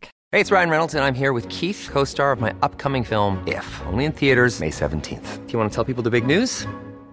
All right, I'll do it. Sign up now and you'll get unlimited for $15 a month in 6 months of Paramount Plus Essential Plan on us. mintmobile.com slash switch. Upfront payment of $45 equivalent to $15 per month. Unlimited over 40 gigabytes per month. Face lower speeds. Videos at 480p. Active Mint customers by 531.24 get six months of Paramount Plus Essential Plan. Auto renews after six months. Offer ends May 31st, 2024. Separate Paramount Plus registration required. Terms and conditions apply if rated PG.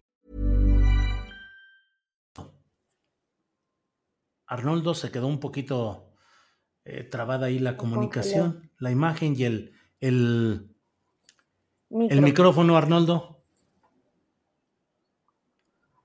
Ahí vamos ya. Eh, ya sabe usted que en estas transmisiones siempre hay los problemas técnicos, todos bien lo sabemos. Arnoldo. Yo que estaba muy contento con mi internet y ya empezó a, a fallar. Es sí, México. por favor. Uh -huh. Mira, a veces pienso que López Obrador definitivamente no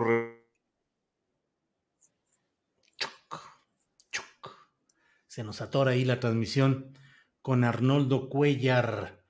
Arnoldo, quita la imagen por lo pronto, a ver si con eso tenemos eh, solo sonido, pero podemos seguir adelante con tu opinión, Arnoldo.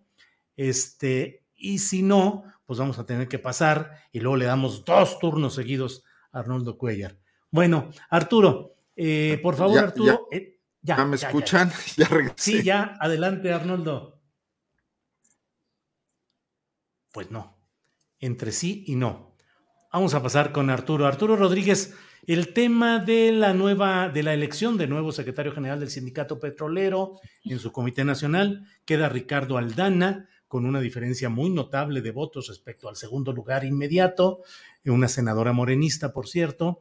Y hoy, con hace un ratito, estoy viendo en el internet que Ricardo Aldana le ha dado una entrevista a Joaquín López Dóriga y dice que él se ha distanciado desde 2018 del propio Romero Deschamps y que él fue exonerado del asunto del Pemex Gate y otros temas por el estilo. ¿Qué te parece, Arturo Rodríguez, la elección de Ricardo Aldana? ¿Continuidad del romerismo? ¿No puede la 4T con la fuerza del romerismo en el sindicato petrolero? ¿Qué opinas, Arturo? Yo, a ver, mi, es una eh, serie de impresiones. Ayer emitimos una videocolumna en Notas sin Pauta hablando en general del sindicalismo y del momento que estaba atravesando, porque fue lo de Pemex ayer, pero también fue lo de Silao. Entonces teníamos apartado A y B eh, en una, en, en, digamos que en una situación de prueba, eh, en una situación piloto, digámoslo así. mira, lo que yo considero es que en, en esta ocasión, eh, el gobierno de López Obrador, primero se vio en la necesidad de implementar esta reforma, una reforma que me parece fundamental como lo es la de democratizar el sindicalismo mexicano. Eh, el sindicalismo mexicano está desprestigiado, desde hace muchos años. Lo, todo mundo sabe que los dirigentes mayoritariamente se enriquecen a costa de las negociaciones eh, que eh, pues eh, ceden y, negocian con los derechos que deberían procurarles y con las ventajas, ah, prestaciones, etcétera, que deberían procurarles a los trabajadores de los gremios y que los ejemplos son abundantes, desde el nacimiento del sindicalismo mexicano como lo conocemos allá en los años 20, 1918, si no me equivoco, pero consolidado especialmente con la dinastía sonorense y con Plutarco Elías Calles, eh, el caso de Luis N. Morones, eh, este eh, arquetipo de líder corrupto, lleno de joyas, propicio al, boato, al lujo, al despilfarro, que inaugura una larga lista, enorme lista de dirigentes que terminaríamos llamando de líderes charros, en alusión precisamente a Jesús Díaz de León, aquel eh, que fue impuesto, eh, si no me falla la memoria, en la época de, Miguel Alemán como dirigente del sindicato petrolero, y con eso eh, iniciar una cultura política sindical, específicamente en el sindicato petrolero, que se ha construido con base eh, ciertamente en algunos beneficios durante muchos años para los trabajadores sindicalizados, pero también de muchas complicidades que están asociadas con la representación política, es decir, con eh, el peso político que dentro de los partidos, principalmente del PRI, eh, a lo largo de los años los dirigentes han mantenido con eh, reparto de candidaturas para ser presidentes municipales, para ser regidores, diputados locales, federales, senadores, y con esto crear una enorme estructura, eh, una estructura que no es fácil de eh, romper con la implementación de una reforma que al menos supervise y democratice los procesos internos sindicales con este preámbulo muy amplio, que espero no haya sido atropellado ni confuso, eh, me parece que lo que estamos viendo es eh, la subsistencia de esa estructura que ya no depende del gobierno. O sea, el, gobierno pues puso las condiciones y el gobierno y, las representaciones políticas legislativas y, ciertamente presionados por el TEMEC, eh, pero bueno, a final de cuentas ahí está la reforma, ahí están las acciones que se hicieron por la Secretaría del Trabajo y no le corresponde defenestrar a un grupo político caciquil que independientemente de la relación que tenga Aldana o no con Carlos Romero de Champs, es una reproducción, es una eh, extensión de eh, pues el sindicalismo que ha prevalecido de, los eh, grupos de poder, de los pesos y contrapesos que hay dentro del sindicato, cuya estructura permanece eh, pues igual que como ha sido hasta el día de hoy. Entonces, creo que ahora lo que sigue pues es una observación con lupa, además porque están forzados por diferentes normativas, entre otras la, la Ley General de Transparencia, a ver cuál es el desempeño de Ricardo Aldana, que a final de cuentas, aun cuando no tuviera la relación con Romero Deschamps, pues representa exactamente lo mismo, tanto en términos de comportamiento político, de cultura política, de corrupción y de todos los males históricos que hemos visto en el sindicalismo mexicano en general y en el petrolero en particular. Ya me extendí mucho.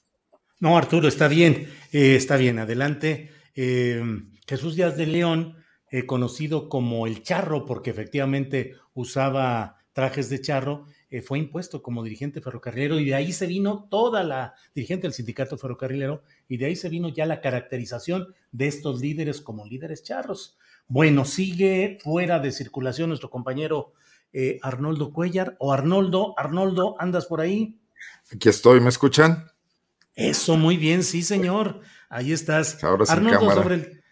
Sí, sí. Arnoldo, sobre el tema, por favor, de Ricardo Aldana, la elección petrolera, eh, Romero Deschamps, y si se mantiene la continuidad de los eh, liderazgos, hablamos ahorita desde que se iniciaron con Jesús Díaz de León, apodado El Charro, pero hoy en este momento sigue Víctor Fuentes como dirigente del sindicato, no, Víctor Flores del sindicato ferrocarrilero, ejemplo de charrismo absoluto.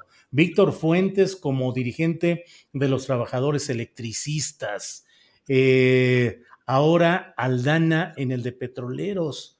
¿Qué opinas sobre todas estas circunstancias, Arnoldo?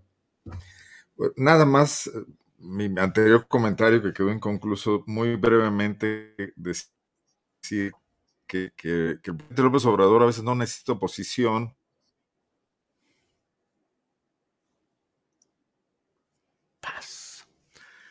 Pues siguen ahí los problemas técnicos. Dicho. Y Arnoldo, seguimos con problemas técnicos, está entrecortado. Vamos a, vamos a, a pasar a, continuar, a ver si podemos restablecer buena comunicación. Arnoldo, gracias.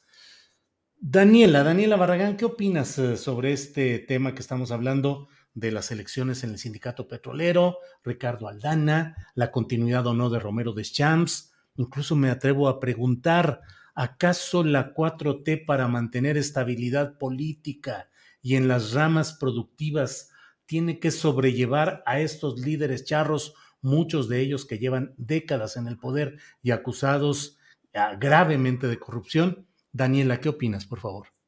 Pues primero también decir que me da un poco, un poco de risa, Julio, esto que decías de la entrevista que da Aldana a López Dóriga diciendo que desde 2018 ya no tiene contacto con Carlos Romero de Champs, pues se ve hace muy poquito tiempo, o sea, es, eso es hace tres años y además también creo que es como el periodo de tiempo en el que nadie sabe más bien dónde está Romero de Champs, porque eh, del paradero sí se, se, conocen muy pocos detalles, así que tampoco creo que sea como una muestra de que está desligado por completo ni a Deschamps ni a todo lo que, lo que este señor representa.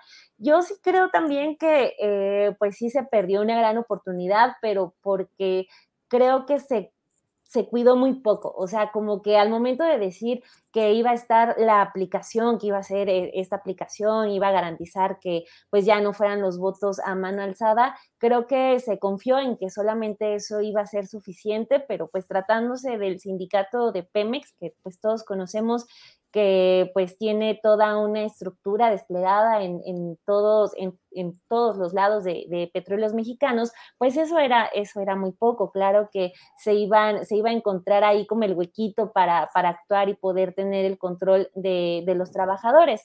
Ahora, también lo que lo que yo veo es que hay como mucho la idea de que eh, eh, todo esto es porque los trabajadores lo quieren, en una especie de el pobre es pobre porque quiere, algo así de pues tienen a ese eh, líder sindical porque ellos lo eligieron.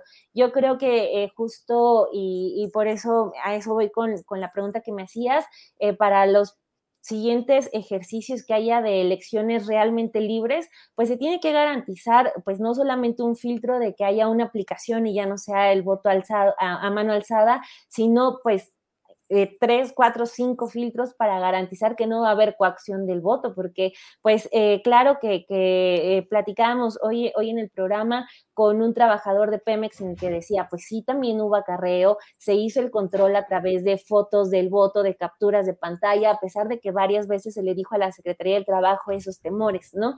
Entonces, pues no, no solamente creo que es necesario un filtro, sino muchísimos más y pues sí que también salga la Secretaría del Trabajo a dar un poco más de información porque solamente hemos tenido pues lo del resultado de ayer y un comunicado de prensa muy general que se publicó hace tres horas cuando, no, cuando este asunto también ya dejó como de ser solamente eh, de los trabajadores, sino que mucha gente está como interesada en, y yo también lo noté que había como sorpresa en como por qué eh, había quedado Aldana si se había prometido tanto que iba a haber pues ya una elección realmente libre. Entonces, pues habrá que ver si, si le dan buena salida a las impugnaciones, pero sí creo que justo cuando el mundo y la situación económica y de los trabajadores necesitan de más, eh, de más sindicatos y fortalecer los que hay, pues eh, la, la, Secretaría del Trabajo y el gobierno federal sí tienen que garantizar pues que ya los líderes enquistados eh, puedan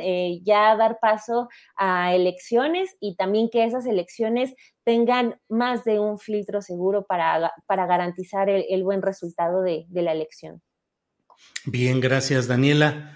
Bueno, pues nuestro compañero Arnoldo Cuellar sigue eh, de viaje allá por el terruño guanajuatense, así es que esperaremos a ver si se reintegran un poquito más.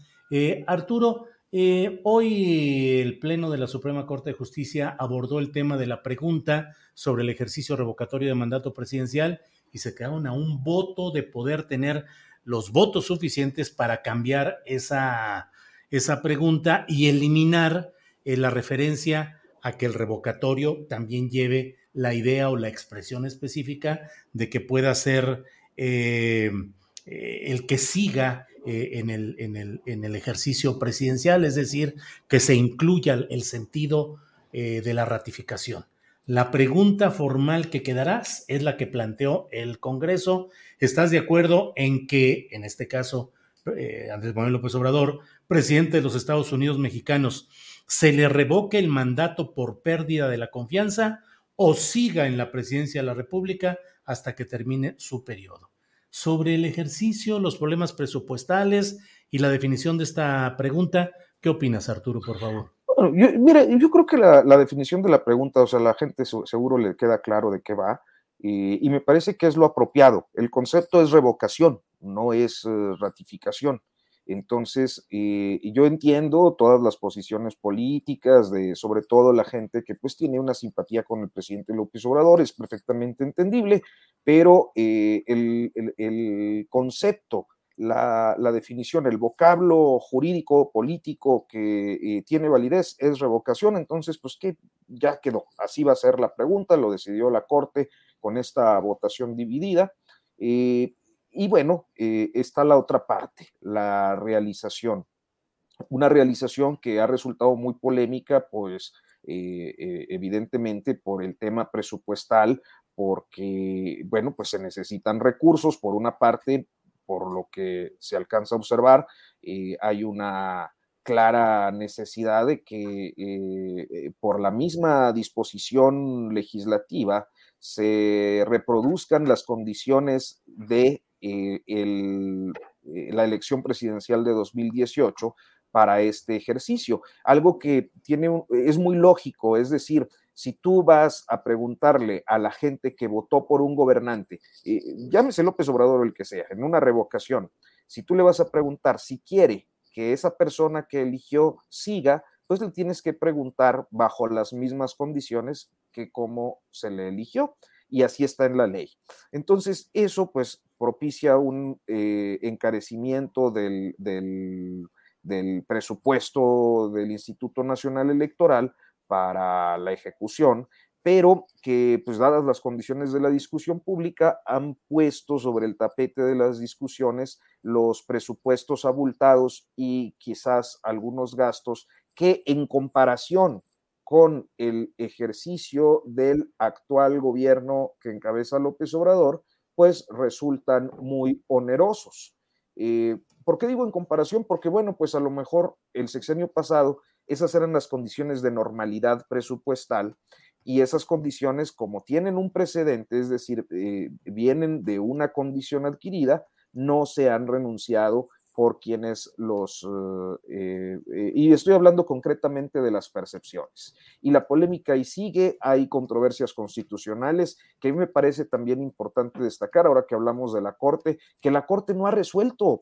O sea, eh, hemos mantenido este asunto del presupuesto del INE y de los gastos y de los sueldos y de no sé qué durante tres años, cuando desde hace tres años la Corte viene acumulando cuatro eh, controversias constitucionales que al resolverlas, o al resolver al menos una, podríamos tener ya una claridad constitucional y dejar la polémica. ¿Quién tiene la razón conforme a la constitución y conforme a la ley? El presidente que dice nadie eh, debe ganar más conforme a la disposición constitucional que así lo estipula, tomando en cuenta todos los poderes y organismos autónomos, o es válida la posición de que por ser autónomos tienen la posibilidad de tener una reglamentación aparte. Eh, hay una reforma que se hizo, luego se volvió a hacer, eh, eh, es decir, la polémica ahí sigue cuando la definición del máximo tribunal constitucional sobre la interpretación, pues ya clarificaría esto. Entonces,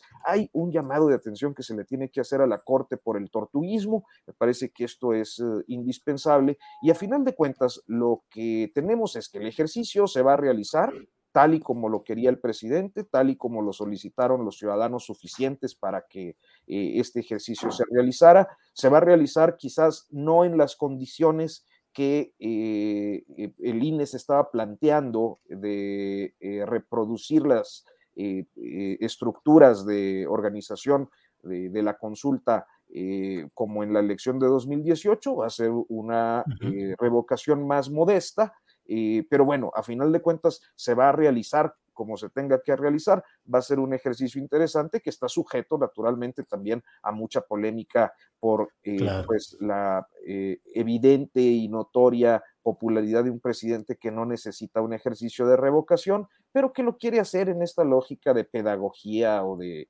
eh, que el pueblo se vaya acostumbrando eh, a, hacer ejercicios como ese. Entonces, pues bueno, es en lo que estamos. Ya esta semana es clara en las definiciones, es el presupuesto ya les dijo Hacienda que no, la Corte ya resolvió la pregunta y el viernes se cierra el listado nominal de quienes van a poder, de los ciudadanos que podrán participar en el revocatorio. Pues bueno, pues vamos a ver qué, qué ocurre. Arturo, gracias. Arnoldo, Arnoldo, ¿estás ahí? Híjole, estaba, estaba, yo lo estaba viendo aquí, estaba viendo que estaba ahí entrando y dije rápido, vamos a decirle ya, Arnoldo, habla de lo que quieras, todo el tiempo que quieras, porque se lo ha ganado, pero bueno, se retiró en este, eh, salió, se salió, ni modo. Daniela, sobre este mismo tema del INE, del revocatorio, de la pregunta que ya queda, del presupuesto, eh, que ya Hacienda les dijo que no les dará ni un peso más. ¿Qué opinas en lo general, Daniela, de este tema, por favor? Pues creo que lo de ayer ya fue como eh, la, la, confirmación de lo que todo el mundo sabía que iba a ocurrir, incluso el INE desde un inicio de que Hacienda les iba, les iba a decir que no, que no había más dinero. Y bueno, lo que, lo que también vimos fue ya a un este, Lorenzo Córdoba, como ya incluso defendiendo el ejercicio de la consulta, que pues semanas antes estaba eh, todavía ahí como un poquito eh, inconforme, pero ya ayer dice, no, la consulta va y va y va y punto. Eh, pero bueno, justo sí coincido con la, la etiqueta que, que, pone Arturo de decir que pues definitivamente el presidente no lo necesita, entonces estamos ya solo frente a un ejercicio pedagógico y yo lo que creo es que pues vamos a tener simplemente un, ejercicio que va a ser igualito a, la consulta del enjuiciamiento a, a expresidentes, que lo que tuvimos fue eh, pues pocas casillas y poca participación. Entonces, y esa poca participación en la consulta para enjuiciar expresidentes, pues fue una mayoría por el sí que se enjuicien, pero pues no fue vinculatorio. Y aquí también es casi un hecho que vamos a tener una mayoría al al CIA que continúe el presidente López Obrador. Yo creo que solamente ya se están, se están afinando los detalles, pero va a ser un, un asunto pues eh, de, de, mero trámite y pues claro que también es un tema, o regreso como a, lo que decía hace un minuto, hace unos minutos, de que el presidente sí como que se aferra a, ciertas cosas, de decir, no, pues hay que hacer esto para, para sentar los precedentes, vamos a ver cómo sale el resultado y pues sí podría parecer también que ya es como el fin de este episodio de, discusión entre el INE y el gobierno federal, pero yo creo que aunque tenemos a Lorenzo Córdoba ya diciendo que la consulta va, eh, no creo que, en los siguientes días vayamos a tener paz en, ese, en ese sentido, sino que el INE también, como ya lo hemos visto, como que ya no se queda sin, sin responder. Entonces, pues en los siguientes días vamos a ver qué, cuál es la respuesta que da el INE a este, a, a lo que hacía, al no que le da la Secretaría de Hacienda. Bien, gracias, Daniela. Eh, Arturo Rodríguez, pues estamos ya en la parte final del programa, extrañando a nuestro compañero Arnoldo Cuellar. Algo hiciste, Arturo, para que ese eje regional, Guanajuato y Temoris, eh, abandonaron la plaza. ¿Qué hiciste, Arturo? El micrófono, el micrófono. Eh, lo alcanzó el karma, Julio, Arnoldo, porque estaba amenazando con sacarme de mis casillas y mira, este, lo sacó, lo sacó el internet a él por, es cierto. Por, sus malas intenciones. Es cierto, es cierto. Daniela un saludo, un abrazo a, nuestro buen amigo Arnoldo y, también a Temoris, que esperamos que pronto pues se recupere de este episodio eh, pues lamentable de, de, su salud, que este, esperemos todo salga bien. Sí, una intervención quirúrgica que está en reposo el tiempo que le han dictaminado los médicos y está quemándose las habas por estar tuiteando y por estar opinando, pero debe estar en reposo el buen Temoris, a quien le enviamos un gran saludo. Arturo, Daniela y, y Arnoldo sabemos de lo que son estas transmisiones por internet, siempre con una bola de broncas. Daniela, eh, ¿cómo, ¿Cómo nos hemos ido acostumbrando en nuestras transmisiones a estos problemas técnicos y cómo superarlos? ¿Te acuerdas aquellos tiempos en los que el hecho de que se asomara unos niños a una transmisión era un escándalo mundial o una y la mamá lo sacaba rápido eh, para que no hubiera ahora de todo, ladridos, gatos, este interrupciones. ¿Cómo lo has vivido, Daniela? Pues muy mal, la verdad, porque, o sea, uno se le pone la cara caliente de como de la vergüenza de primero estar como intentando explicarle a la gente, pero luego por teléfono estar con eh, otras eh, dos personas que te están diciendo, no, espérate, habla más, habla esto y aquello, y pues no, o sea, de verdad, yo, yo siempre lo padezco, lo padezco mucho, me da como hasta vergüenza, porque digo, no, la gente pues lo va eh, se va a molestar, pero ya también como que después de dos años de pandemia y de que todos nos vimos obligados a, utilizar estas vías, ya también es como no, mucha gente va, a entender, incluso hasta tomarlo, hasta tomarlo como, como broma, ¿no? Que es lo mejor que podemos hacer porque no queda de otra. Ya internamente pues tenemos la cara llena de vergüenza, al menos a mí me pasa así, pero bueno, ya frente a la gente mejor decir, ay, ya saben que estas cosas pasan. Sí, Arturo, ¿a ti cómo te ha ido en las transmisiones, los errores técnicos, cómo has sobrellevado el periodismo en tiempos de las transmisiones eh, em, virtuales? Fíjate que con, con, la conexión no he tenido tantos problemas. Pero pues sí, a veces se llegan a presentar, naturalmente siempre interviene el panorama sonoro de esta nuestra caótica Ciudad de México con el de los tamales, el sí.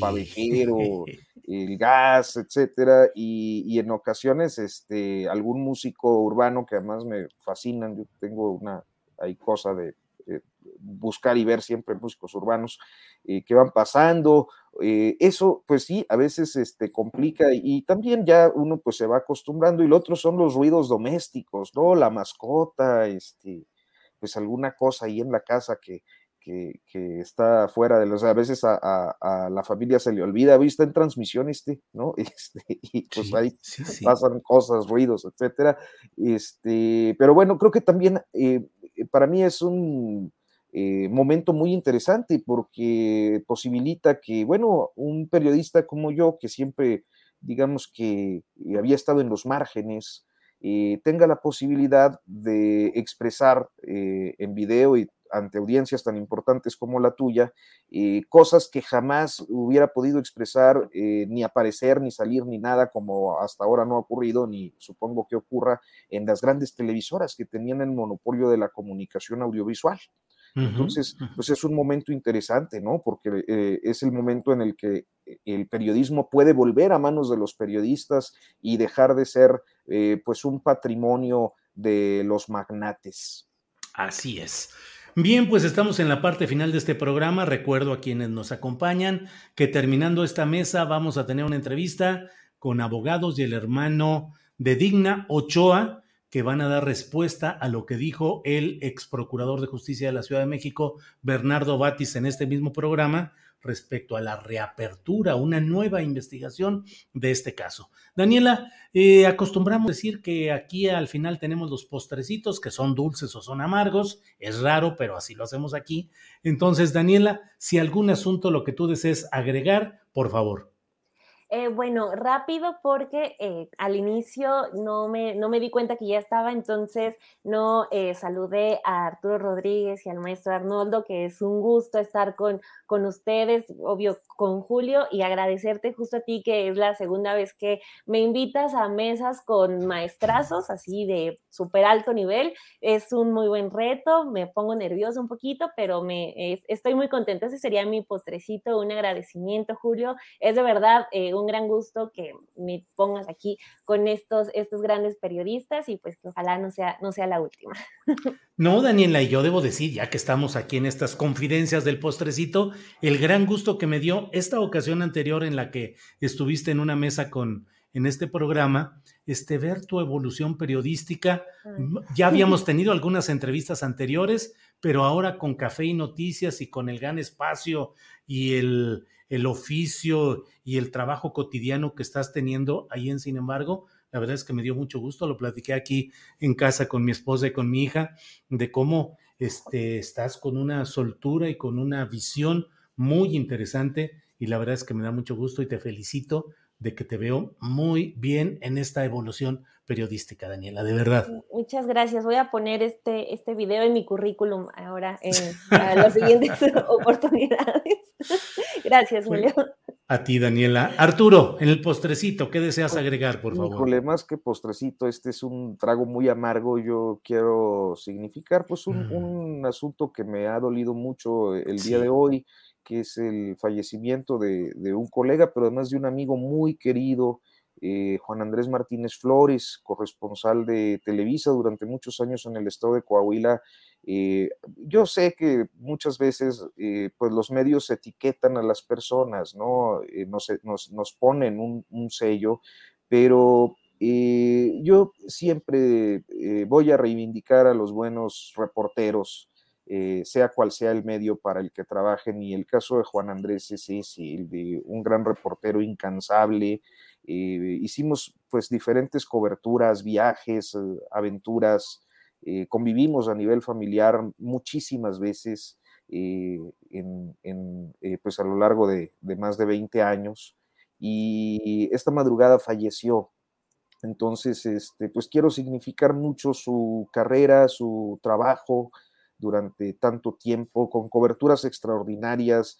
Eh, cuando anduvimos viendo la contaminación con plomo, cadmio y arsénico allá en tu tierra, en Torreón, eh, muchas vueltas a Torreón, a la laguna, a ver la, contaminación de las grandes empresas ahí, cuando cubrimos las tragedias mineras en pasta de conchos y otras tantas minas que, que pues mataron trabajadores en aquellos años, eh, trabajos en la frontera, desastres naturales, eh, movimientos laborales que cubrimos juntos en Monclova, sobre todo con, con los sindicatos de Altos Hornos de México, en fin, fueron muchos años de, amistad y honestamente el día de hoy sí creo que a lo mejor no he estado yo al, al 100, pero auténticamente me, ha pesado la, la partida de este gran gran amigo eh, Juan Andrés Martínez.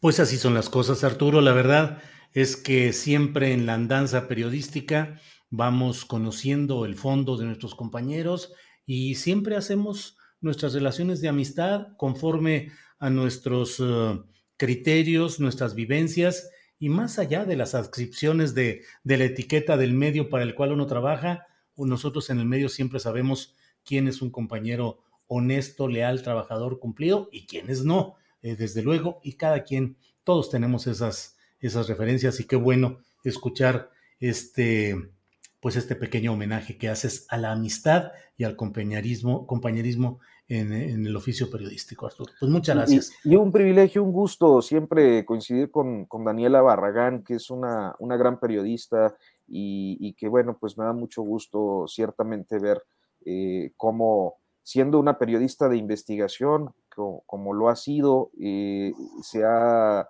eh, pues asimilado de una manera espléndida a la conducción y, al desenvolvimiento eh, en cuadro. Así que pues muchísimo gusto, Daniela, de coincidir en esta ocasión también. No, muchas gracias, Arturo. Un gusto también. Bueno, pues lo cierto es que luego, fíjate, se topa uno. Yo me he topado mucho a veces con periodistas de investigación, hombres o mujeres, muy buenos, muy fuertes, muy, muy conocedores, pero a veces el periodismo de investigación hace que el propio periodista no emita su opinión porque considera que solo debe de hablar de lo que tiene puntualmente probado y comprobado en los términos del periodismo de investigación. Y aquí estamos en el periodismo de opinión, en el cual tenemos la posibilidad de emitir nuestros puntos de vista. Así es que me da mucho gusto ver a Daniela, que junto con Romina Gándara, en sin embargo, tienen el programa Café y Noticias después de la conferencia mañanera. Allí están puestas para decirnos lo que sucede. Daniela, muchas gracias y buenas tardes. Gracias, Julio. Un abrazo a ti, a la familia y muchísimas gracias, Arturo. Y un saludo a Arnoldo también y a Artemor. Sí, y Arturo Rodríguez, que es todo. Vas a ser tú un gran, eres ya un empresario periodístico todavía, con mucho trabajo, con mucha actividad, impulsando proyectos, sacando ideas, publicando libros, comentando cosas de música. Un día tenemos que hacer una entrevista, Arturo, en la que nos platiques de esa faceta tuya de degustador musical y de crítico musical y de todo lo que haces ahí. Muchísimas gracias, Julio. No, pues yo estaré encantado. Me das en, en, en, en una de mis dos pasiones, el periodismo y, y, la música lo han sido. No soy un músico como el que me hubiera gustado, soy un músico frustrado, pero muy bueno para andar ahí compartiendo materiales y te agradezco mucho, la verdad, toda la, la consideración y pues te mando un, un fuerte abrazo. Igual, Arturo Rodríguez, director de Notas sin Pauta. Gracias a los dos, gracias a Arnoldo Cuellar, que ya no pudo reconectarse hasta Guanajuato, él es director eh, de Pop Love. Bueno, pues muchas gracias, Daniel Arturo, nos vemos pronto. Hasta luego. Adiós. Hasta luego. E invito a quienes nos están acompañando para que no se vayan, porque enseguida tenemos las entrevistas relacionadas con la reapertura del caso Digna Ochoa. Vamos a tener eh, información que es.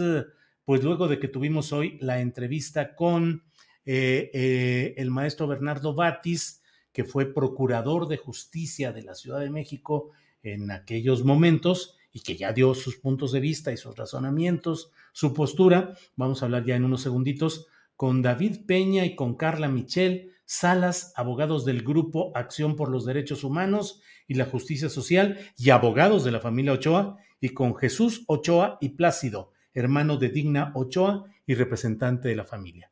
Buenas tardes a los tres, muchas gracias. Su micrófono. Ahí están. Gracias por estar aquí. Eh, Jesús Ochoa y Plácido. Eh, gracias, Jesús. Eh, David Peña, abogado. David, ¿cómo van las... ¿qué, ¿Cuál es la postura que nos quieren compartir en esta ocasión? El, el, micrófono, el micrófono. El microfonito ahí, el clic, ahí está. Perdón, ya está.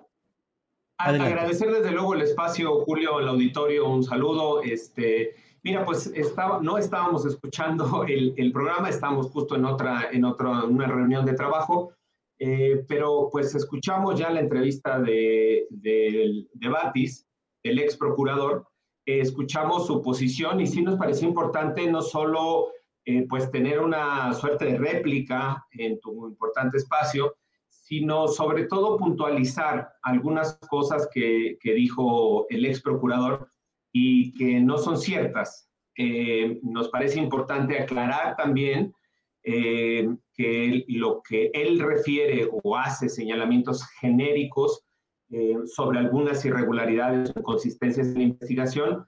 La Corte fue bastante puntual en ese, al referirse a la investigación y hay varios párrafos de la Corte que queremos compartir con el auditorio, desde luego compartir contigo, para, eh, digamos, centrar la discusión partiendo de la premisa de que el propio ex procurador señala no haber leído la sentencia, que nosotros eh, le creemos que no la haya leído, eh, sería muy importante que la leyera de, entrada. Nos parece que para poder opinar con sustento, con fundamento sobre esta sentencia, pues hubiera sido muy importante que Batis la leyera primero.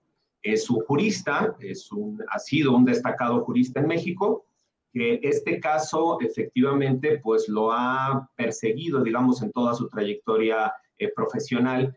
Y lamentamos mucho la posición que tuvo el día de hoy contigo, lamentamos mucho sus expresiones, eh, nos parece que hay algunas de ellas que vuelven a ser revictimizantes para la familia eh, y bueno, por eso queríamos compartirles, eh, le voy a pedir a, a, a, Carla Michel, compañera abogada del Grupo de Acción, que nos, que nos haga algunas referencias precisamente de esta sentencia, Julio, este, que Batis dice desconocer, para centrar, digamos, la discusión o por qué nos parece importante colocar ahí la discusión.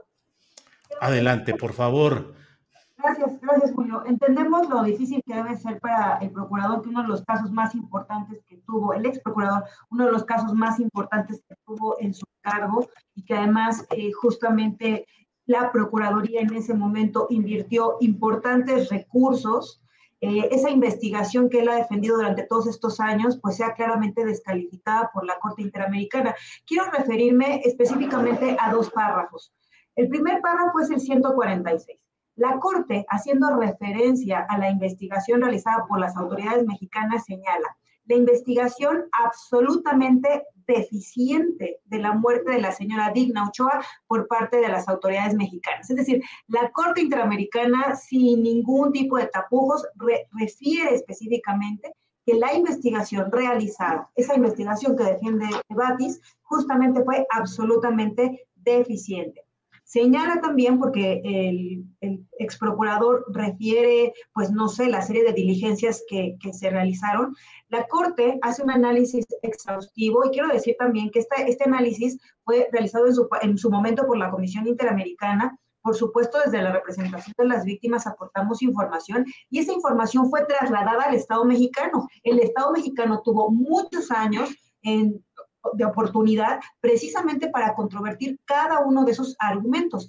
La Corte refiere específicamente al hecho de las líneas de investigación, dice, junto con el hecho de que se hayan descartado arbitrariamente líneas de investigación, no permitió arrojar luz sobre las circunstancias particulares que rodearon esta muerte y por tanto constituyó en sí misma una violación a la obligación de garantizar el derecho a la vida de la señora Digna Ochoa.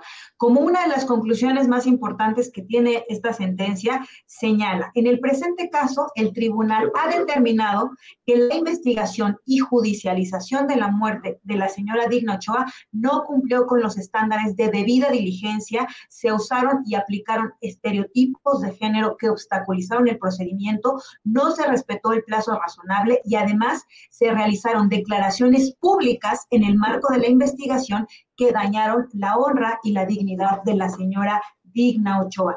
Esto es importante mencionar porque el ex procurador refiere, digamos, como, como elemento final de la entrevista, él dijo, nunca hablamos mal de la señora Digna Ochoa, todo lo contrario, logramos justamente acreditar que una campaña de, de, desprestigio realizada desde sus oficinas y justamente la Corte Interamericana hace referencia a esta afectación a la honra y la dignidad de digna que ocurrió antes, durante y después de la investigación. Y que justamente la base para descalificar, para desacreditar en, la posibilidad de un homicidio, justamente se basó en el desprestigio al trabajo de la defensora, pero sobre todo, digamos, a una serie de peritajes absolutamente manipulados. Quiero finalizar con esto, Julio, decir que una de las peritas que aportamos desde la representación de las víctimas ante la Corte Interamericana, que tuvo la oportunidad de revisar esta investigación que efectivamente es amplísima, más de 60 mil fojas, que es la doctora Ángela Huitrago, eh, colombiana, fiscal altamente reconocida, que además forma parte del grupo de expertos independientes para el caso Ayotzinapa ella fue nuestra perita, ella revisó esta investigación y claramente detectó una serie de deficiencias que ocurren, tal cual lo mencionó ante la Corte y la Corte así lo retoma, desde el momento en el levantamiento del cuerpo. No se tomó ni la temperatura. Y hay que mencionar, esta serie de negligencias, omisiones, se mantienen hasta la fecha. Eh, Bernardo Batis no puede defender una investigación que a la luz de los estándares internacionales, que ya eran digamos, que ya eran vigentes y eran, eran de obligatorio cumplimiento en el momento de los hechos, pues claramente fueron violentados. Gracias, eh, Carla. Em, la postura, por favor, eh, Jesús Ochoa y Plácido, hermano de Digna Ochoa y representante de la familia. Sí, este, buenas tardes, este, Julio. Buenas tardes. Mira, la verdad para nosotros, este, lo que acaba de mencionar, lo que acabo de escuchar precisamente de, de Bernardo Batis, este, prácticamente nosotros nunca estuvimos de acuerdo con la hipótesis de ellos. en este caso, la primera posición de, procurador en aquel entonces era, estábamos ante un crimen. Igual, igual, igualmente con el primer fiscal que fue Álvaro García Corcuera, ¿sí? Estábamos ante, ante, un crimen, pero desafortunadamente a la, entrada de, de Renato Sales Heredia a mediados del 2001, cuando quitan a, este primer fiscal, se convierte en suicidio simulado, ¿sí? Y ellos descartan totalmente todas las demás líneas, incluyendo las del ejército, ¿sí? Por eso nosotros, nuestra necedad, porque prácticamente el suicidio no coincidía con las fotografías que nosotros teníamos, tuvimos posteriormente a la vista después de varios meses, porque no teníamos acceso al expediente, ¿sí? Entonces, esa ha sido nuestra necesidad. Para nosotros, la familia Ochoa y Plácido, Digna no se suicidó, a Digna la mataron, ¿sí? Y que él tenga otra posición es, es muy respetable. Pero también no puede ser premiada una persona que actúa con mala fe, porque para mí hubo mala fe, y que hoy sea, sea uno, sea procurador y otro tenga otro puesto, el señor Batis tenga, tenga otro puesto, premiado precisamente por ante su ineptitud, sí que hubo en el caso Digna Ochoa. Bien, gracias. Em, David Peña, estamos en presencia de una resolución que entraña vicios procesales o de fondo lo que se plantea es que esa, esas fallas en la investigación indican que habría otro resultado, que habría responsables de esa muerte y otros móviles políticos, como en su momento se dijo. ¿En qué terreno estamos?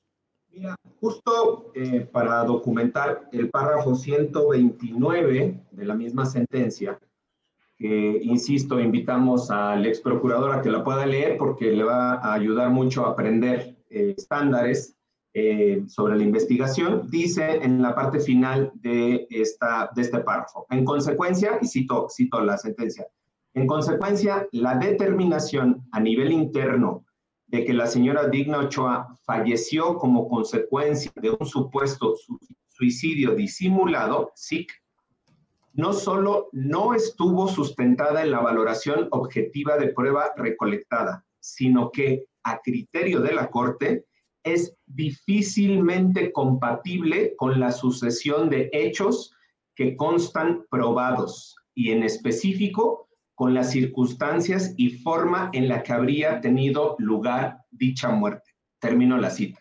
Es decir, para la Corte en este párrafo 129, la versión del suicidio, de acuerdo a los datos, las pruebas, los hechos, es inverosímil, no se acepta, no se puede aceptar. Y por eso, cuando se ordena la reapertura de la investigación, que la semana pasada anunció la, la Corte ordena y la semana pasada la Fiscalía anuncia esta reapertura, la reapertura de la investigación es por homicidio, precisamente para hacer toda esta revisión que la Corte está ordenando. Y el, el ex procurador Batis dice que se va a investigar por tercera vez el caso de Digna. Lo que nosotros decimos, este, Julio, es que se va a investigar por primera vez el asesinato de Digna. Es decir, es la primera vez que realmente se van a hacer dictámenes, análisis, entrevistas sin un estereotipo de género, como lo dice la Corte, sin una eh, idea preconcebida de que Digna estaba loca y que ella se suicidó, y sin una idea preconcebida de no tocar algunas líneas de investigación. Va a ser la primera vez que se investigue al ejército, por ejemplo, de fondo, va a ser la primera vez que se investigue el asesinato de Digna, porque lo que hizo él junto con la ex fiscal y que él validó fue una, pues, em, una investigación, dice la Corte, absolutamente deficiente. No podemos decir que eso es una investigación. Entonces, eh, el, ex procurador dice, no hay errores, o él señala que no hay errores, que, él desconoce los errores y que en todo caso, un poco parafraseando lo que haces tú, Julio, es si esos errores impactan en el fondo o son solo de procedimiento. La sentencia de la Corte impacta en el fondo. Es de fondo. Es de fondo. Gracias. Es de fondo. Gracias. No solo es de procedimiento, tiene que ver con el fondo. Justo es el tema del homicidio, ¿no? Eh, insistimos nosotros, para el procurador eh, puede ser pues eh, eh, su lógica de defender el trabajo, pero bueno, lo que está señalado en la sentencia de la Corte es absolutamente indefendible y en verdad lamentamos en este momento de su vida y de su trayectoria, el ex procurador Batis pues siga pretendiendo defender algo que a la luz de una Corte Interamericana, de la Corte Interamericana, es absolutamente deficiente e indefendible. Gracias, David.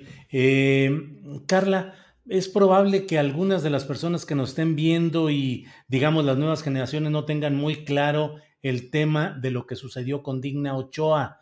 Te pregunto, ¿cuáles serían esas líneas de investigación pendientes, sobre todo en la relación con militares que menciona David Peña, que podrían, eh, eh, que serían ahora la materia también de análisis y de una nueva investigación? ¿Por qué habría la intención de un eh, crimen de esta índole contra Digna Ochoa, abogada y defensora de derechos humanos? Algo que también acredita la Corte Interamericana justamente son todas las denuncias previas que había realizado Digna de actos de amenaza, secuestros, incluso intentos de homicidio. Recordemos que Digna Ochoa pues era una, una abogada defensora multipremiada, ampliamente reconocida, que a propósito de su trabajo había un contexto que la Corte lo señala generalizado de violencia en contra de las personas defensoras de derechos humanos. Y justamente eh, también este, es parte de este contexto era la impunidad. Todas esas amenazas, actos eh, violentos que sufrió Digna y que presentó denuncia no fueron investigados. Eh, muchos de estas amenazas, muchas de estas amenazas, actos de hostigamiento, había personas señaladas o vinculadas con el ejército mexicano. de hecho, semanas previas a su muerte, a su asesinato, Digna había, había recibido amenazas directas por parte del de, eh, ejército, un batallón específico en el estado de Guerrero.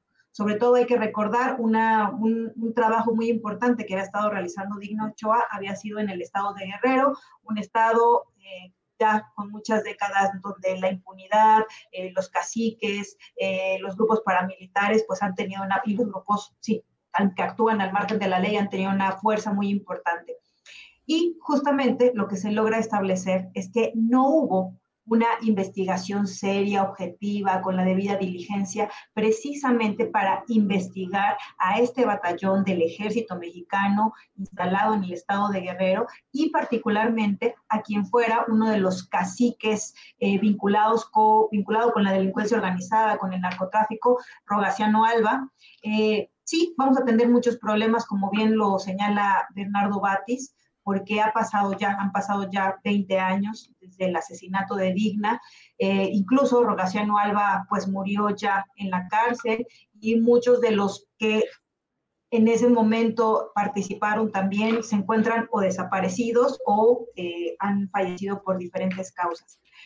Eh, será muy complicado, pero eh, sabemos que podremos acercarnos a la verdad justamente a partir de que la investigación que se realizará buscará precisamente agotar estas líneas de investigación relacionadas con el ejército mexicano y con los grupos de poder en el estado de Guerrero. Quiero mencionar, eh, Julio, que hay una experiencia muy importante a nivel internacional de casos de graves violaciones a los derechos humanos, donde pues pasan 20, 30 años, pero que se logra justamente llegar a la verdad. Hay casos documentados en Perú, en Guatemala, no hay que verlo como un imposible. Claramente, cuando los estados cumplen las sentencias a cabalidad y realizan una investigación con la debida diligencia, es posible acercarnos a la verdad. Y eso es justamente lo que vamos a buscar en el caso de Igna Ochoa. Y eso es lo que haremos desde la familia, desde la representación legal. Vamos a seguir insistiendo, vamos a seguir de necios hasta llegar a la verdad. Y por otro lado, pues Bernardo Batis tendrá que cargar con la vergüenza de haber llevado a que el Estado mexicano sea declarado responsable internacionalmente y haber mantenido 20 años en la impunidad del caso de Ochoa. Gracias, gracias Carla.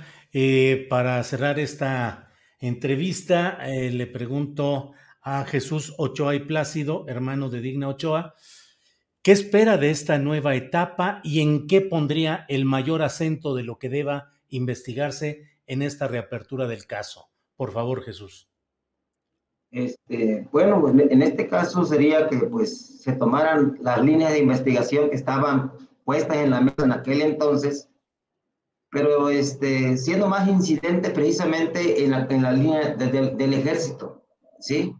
Este, creo que fue la primera línea que se descartó precisamente ya con Renato Sales Heredia, vuelvo a repetir, Renato Sales Heredia, ¿sí?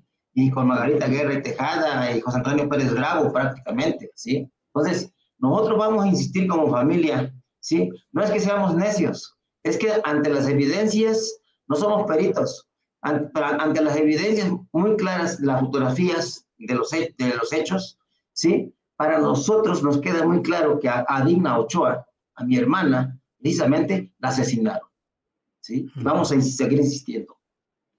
Bien, pues les agradezco a los tres, David, Carla, Jesús, esta oportunidad y bueno, pues eh, lo que haya que decir, aquí hay el espacio para poder dar la información y los comentarios que ustedes consideren pertinentes.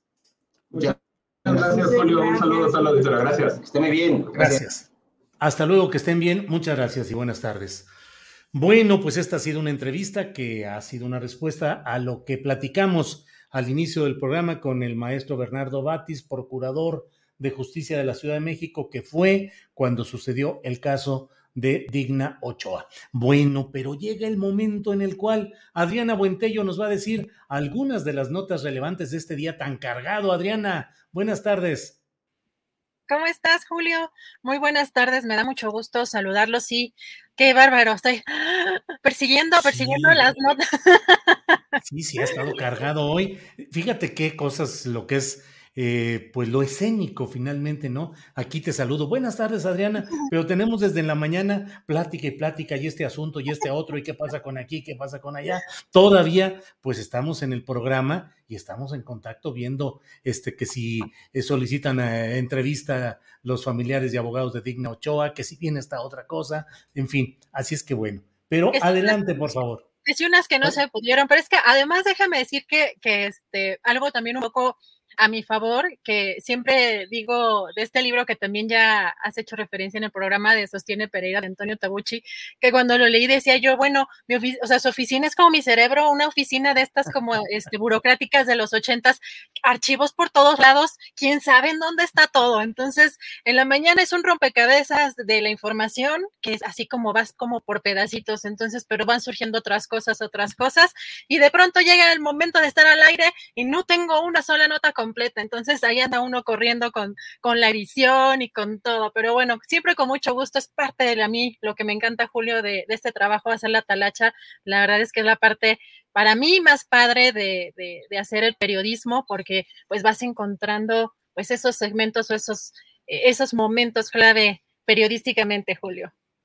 Bueno, pues Adriana, ¿qué armaste pues en ese rompecabezas? Dinos por favor, ¿qué tienes por ahí? Bueno, vamos a comentar sobre el tema de revocación de mandato, Julio, porque, bueno, eh, por un lado, hace unos momentos se instaló, bueno, la Mesa de Seguridad de Elecciones 2022 y el proceso de revocación de mandato en la Biblioteca Manuel Gómez Morín. Eh, de la Secretaría de Gobernación con la presencia de Luis Rodríguez Bucio, comandante general de la Guardia Nacional. También estuvo presente Adán Augusto López, secretario de Gobernación, Lorenzo Córdoba, el consejero presidente del Instituto Nacional Electoral, Rosa Isela Rodríguez, secretaria de Seguridad y Protección Ciudadana, José Agustín eh, pues titular de la Fiscalía de la FEPADE, y Ricardo García Bermejo, subsecretario de Seguridad. Y también, Julio, pues la Suprema Corte de Justicia de la Nación determinó mantener la pregunta original para la consulta de revocación de mandato del presidente López Obrador, pese a que siete ministros se pronunciaron por modificarla, pues no alcanzaron la votación requerida, que era de ocho, entonces quedará así. ¿Estás de acuerdo que a nombre, en este caso López Obrador, Andrés Manuel López Obrador, presidente de los Estados Unidos mexicanos, se le revoque el mandato por pérdida de la confianza o siga en la presidencia de la República hasta que termine su periodo? Esa va a ser la pregunta, Julio. Los ministros que votaron en contra de modificarla fueron el presidente de la Suprema Corte, Arturo Saldívar, también Juan Luis González Alcántara Carrancá, la ministra eh, Loreto Ortiz y Yasmín Esquivel Moza. Julio, ¿cómo ves? Bueno, pues ya está, finalmente. Mira, Adriana, la verdad es que el proceso que se lleva respecto al revocatorio, pues finalmente la respuesta que va a haber es evidentemente mayoritaria para la continuidad del presidente López Obrador. Entonces, pues lo que estamos viendo y viviendo es parte de, de, este proceso de acomodo de circunstancias, pero lo sustancial ya está ahí, que es que el ejercicio se va a realizar. Y bueno, con esta pregunta, no deja de tener un cierto margen para el sospechosismo el hecho de que ayer leo la nota de Eduardo Murillo en la jornada, dice respecto a ayer, un desperfecto en el aire acondicionado obligó a la Suprema Corte de Justicia de la Nación a suspender la sesión donde comenzó a analizar la impugnación de diputados de oposición a la Ley Federal de Revocación de Mandato. Hasta hoy, eh, cuatro de los once ministros ya se habían manifestado por eliminar el concepto eh, de la ratificación. Pero pues ayer mismo hubo rápido, ya sabes que en las redes sociales no se escapan este tipo de cosas.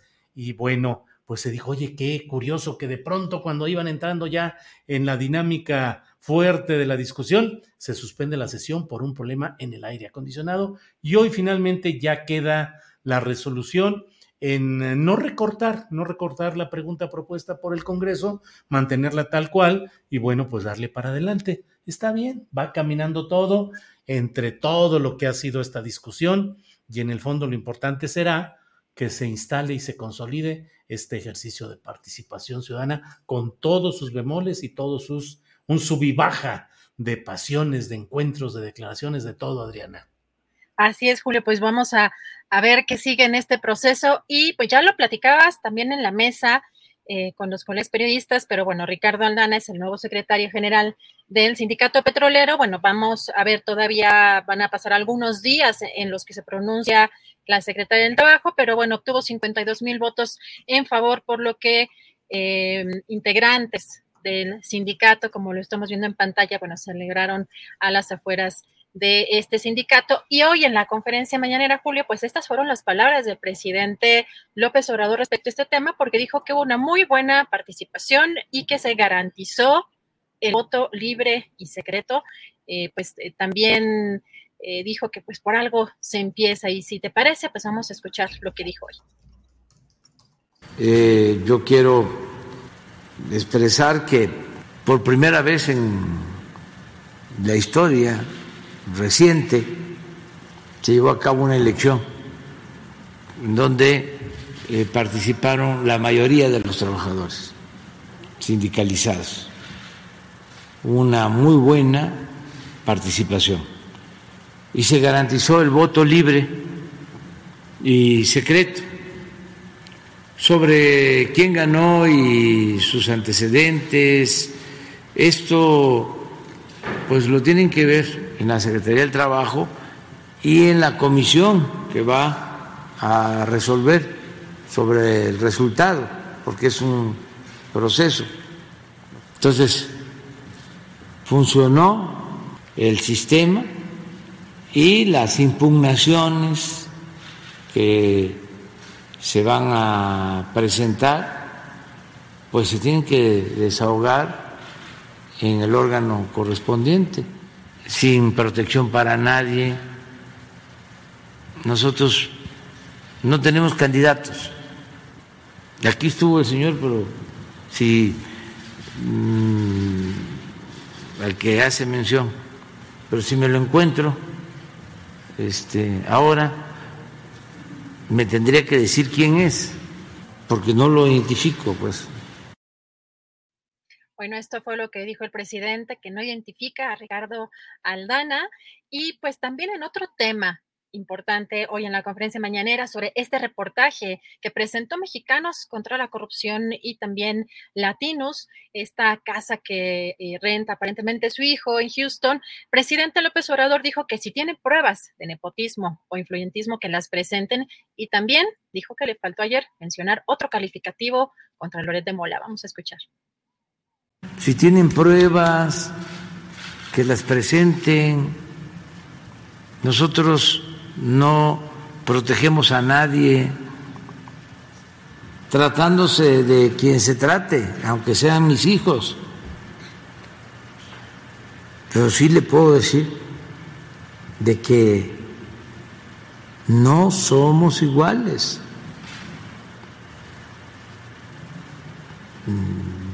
Nosotros tenemos principios, tenemos ideales.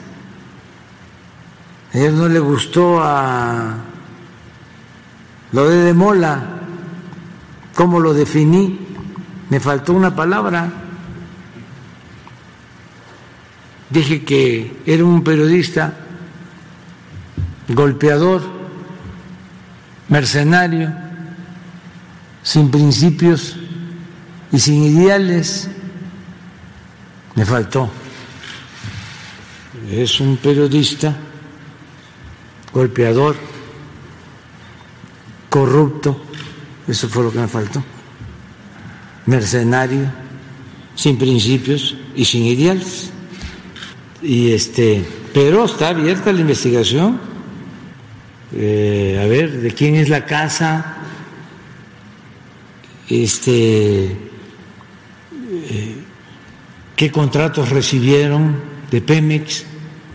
¿Quién los autorizó? Pues no van a encontrar nada. Bueno, así dijo Julio que no van a encontrar nada sobre este tema. Y precisamente ayer veíamos el comunicado, Julio, que emitió la empresa Baker Hughes, que informó que la casa en la que se hospedó José Ramón López hijo mayor del presidente Andrés Manuel López Obrador, era propiedad de un ex empleado que dejó la firma en 2019, que no estuvo involucrado en sus operaciones en México y pues también eh, emitió una comunicación, la Organización Mexicanos contra la Corrupción y la Impunidad, señaló que Baker Hughes aceptó que la casa, el hijo mayor del presidente habitó en 2019 en Houston, perteneció a Kate Schilling, a quien la compañía identifica como ex empleado, pero que en realidad era uno de los presidentes de la compañía. También indicaron que Schilling alternó la posición de presidente de Baker Hughes en Canadá y director comercial de la misma compañía con base en Houston hasta enero de 2020, según eh, pone ahí la referencia en el mismo perfil de LinkedIn, tiene esta, información, Julio. Y pues ya también mencionaban todo lo que sucedió en la conferencia mañanera en torno a pues eh, lo que dio a conocer el presidente respecto a Panamá, que rechazó la propuesta de Pedro Salmerón como embajador de México en ese país por las denuncias en su contra y Julio recomendó a la canciller panameña leer un libro. Vamos a escuchar. Pero resulta que lo propusimos para embajador en Panamá. Y como si fuese la Santa Inquisición, la ministra o canciller de Panamá se inconformó que porque este, estaban en desacuerdo en el ITAM. Ya les vamos a dar a conocer el documento que envió, que la vez pasada no lo conocía, pero ahora ya lo tengo. y que nos pedía que no enviáramos la solicitud de beneplácito. Lo lamento muchísimo porque es la tierra de Omar Torrijo que le devolvió la soberanía a Panamá. Pero Omar Torrijos pensaba de otra forma. Y ahí les recomiendo el libro al que mencioné, que se llama El General, que hizo Graham Greene. Se lo recomiendo ahí a la, todo respeto a la canciller. ¿Cómo ves, Julio? No sé si no te llamó la atención este segmento. Bueno, a mí en particular pues no sé si este, siendo además feminista y si fuera yo funcionaria de otro país con ese señalamiento, quizá me sentiría sumamente ofendida eh, por cómo está tomando o cómo está personalizando este tema, pero no sé si tú crees, Julio, si puede haber alguna situación, un conflicto, pues más allá de, de México en este caso. Mira, en primer lugar, Adriana, el país receptor de una propuesta o de una intención de nombrar un embajador no tiene que justificar, explicar ni decir por qué no acepta a un embajador. Simple, sencilla y tajantemente. Nos lo confirmó la propia embajadora eminente eh, Marta Bárcena en una entrevista anterior que tuvimos aquí mismo en Astillero Informa. Eh, no, el país nada más basta con que diga no concedemos el beneplácito. Punto final. No es cuestión de que sea inquisición o no, de que haya eso que menciona el propio presidente, de que tal vez el presidente varón, el presidente no esté enterado, y pues como que eso lo hizo una mujer por ser mujer, porque trae sus ondas de mujer, o sea, eh, creo que no corresponde a la pulcritud y a, la, eh, a las prácticas diplomáticas, a menos que se, pues que se pretenda escalar un conflicto. Pero yo creo que la propia eh, ministra de Relaciones Exteriores creo que ya hizo algunas declaraciones diciendo que no tiene nada más que decir sobre el asunto y se acabó. O sea, no tiene ningún país que explicar por qué no da el beneplácito a una propuesta de embajador. Y si todavía ni siquiera se ha presentado, lo cual es un error, que ya también hemos hablado aquí, pues se vuelve a las mismas circunstancias. Ahora se propone a Jesús Rodríguez. Bien, no hay, no, no hago ninguna observación crítica o adversa a ello, pero los nombramientos primero se deben procesar en el ámbito diplomático enviando la solicitud de beneplácito y que el país diga que sí, y entonces ya se anuncia, no pasa nada, pero eso es lo normal para evitarse este tipo de cosas. La verdad es que hay demasiado ruido en torno a este nombramiento y el presidente creo que no es correcta eh, los, el tipo de señalamientos que hizo respecto a la ministra de Relaciones Exteriores y de Panamá en general. Es, eh, es impropio, creo yo. Hasta ahí lo dejo. Coincido, Julio, contigo y también con lo que señalaba incluso la propia Daniela Barragán. Em, creo que además, eh, ahorita vamos a ver este segmento, lo que insiste presidente en mantenerlo de alguna manera en el gobierno, porque señala incluso que pues, eh, lo quiere de asesor en presidencia sobre temas históricos u otra actividad que él quisiera aceptar. Vamos a escucharlo. Y sin duda, ¿sí? hay un componente conservador en todo esto.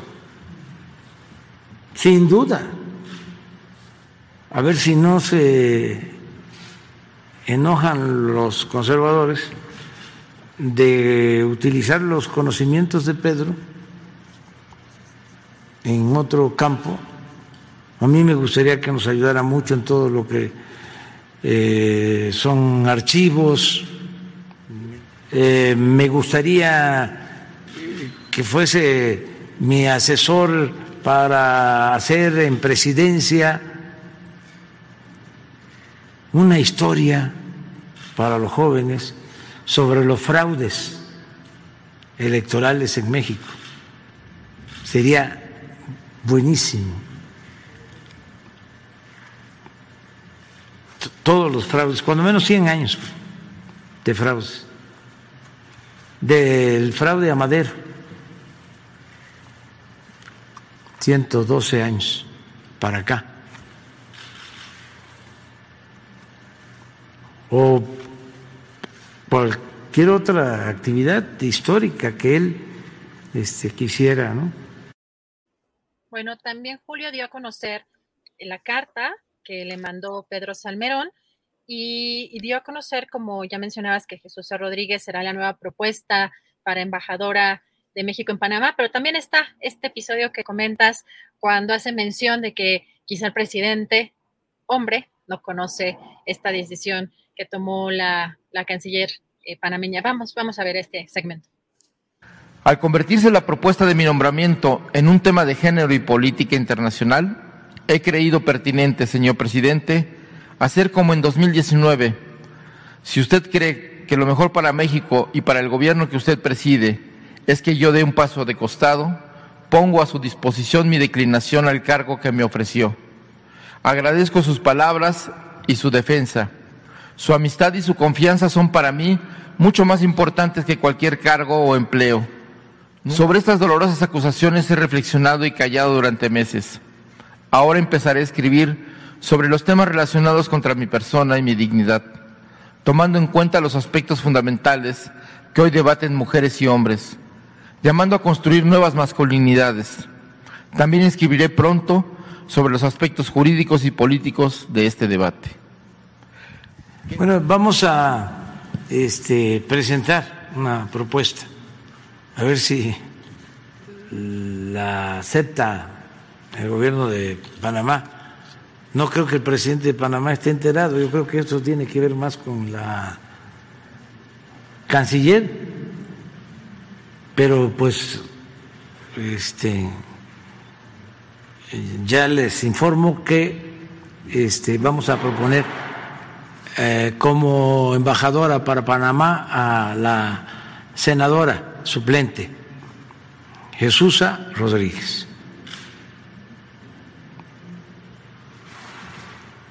Ella va a hacer, si lo acepta el gobierno de Panamá, eh, si da su beneplácito, la embajadora de México en Panamá. Bueno, Julio, pues ahí está justamente lo que, lo que comentabas. Y pues eh, también decir que otro tema interesante, pues el presidente dio a conocer en la mañanera que informó, que pidió al fiscal general de la República, Alejandro eh, Gertz Manero, que entregara al Instituto Nacional eh, Electoral el expediente de su hermano, yo López Obrador. Vamos a, vamos a escuchar. Hace como 10 días me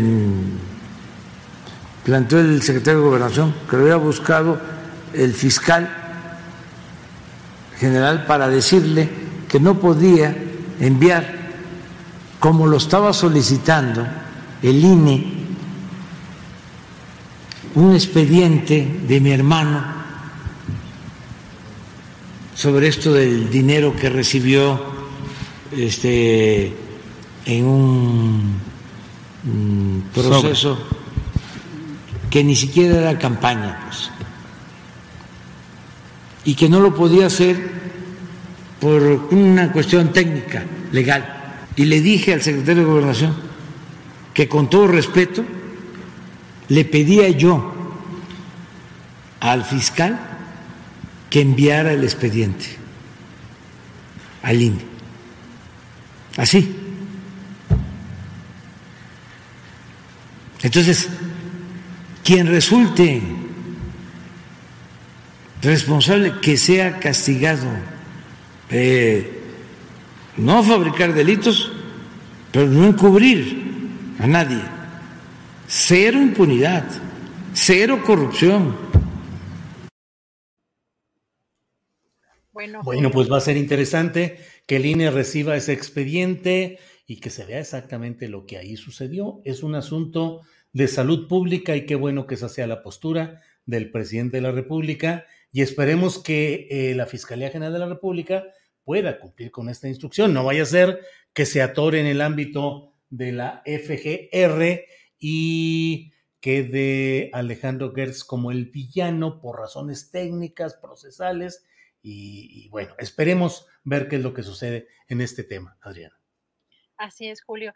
Y pues ayer también por la noche nos eh, llegó esta información, el obispo emérito de Catepec, Onésimo Cepeda Silva, falleció eh, el lunes en la noche, luego de que el pasado 8 de enero fue internado en un hospital después de eh, padecer COVID-19, donde también se dio a conocer que fue intubado. La diócesis de Catepec dio a conocer que este fallecimiento ocurrió alrededor de las 22.50 horas y en la conferencia mañanera el presidente mandó el pésame por la muerte del obispo a sus amigos y familiares. Y después de tres años en el cargo, Julio, el titular de la Fiscalía del Estado de Jalisco, Gerardo Octavio Solís Gómez, anunció mediante un mensaje publicado en las redes sociales que pues renunciaría por temas personales de salud. Posteriormente, ya en la mañana, ya bueno, alrededor de las 11 de la mañana, eh, un poquito antes, el gobernador Enrique Alfaro, a través también de sus redes sociales, oficializó este, este comunicado, eh, agradeció el trabajo del fiscal y aseguró que dio resultados. Julio, vamos a escuchar. Entiendo perfectamente eh, que hay momentos en los que uno tiene que tomar decisiones en las que se reponga la salud física y mental también, en todos sentidos. yo quiero expresar el día de hoy el agradecimiento por el trabajo hecho fiscal es enorme. los resultados que hemos dado con el trabajo en equipo pues son contundentes. Ahí están los números que nos permiten eh, sostener que el esfuerzo ha valido la pena. Híjole, los resultados son contundentes y ahí están a la vista, Julio. Sí, sí, sí, muy peculiar todo esto relacionado con este fiscal, sobre cuyo historial quedan pues varios actos de represión, de persecución a estudiantes, de actos ilegales y de una circunstancia de impunidad y de densidad aquí en la zona metropolitana de Guadalajara y en el estado en general de Jalisco, que por desgracia pues no han tenido salida institucional, respuesta, solución institucional.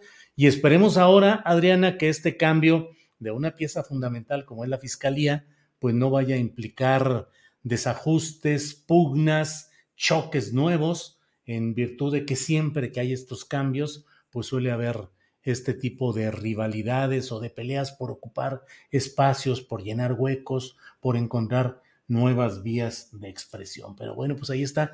Adrián, antes de que se, antes de que cerremos, déjame, hoy leí, eh, en la noche, ayer en la noche leí un comentario de eh, Paco Calderón, el monero eh, que publica en Reforma a propósito de la muerte de Onésimo Cepeda, el obispo emérito de Catepec.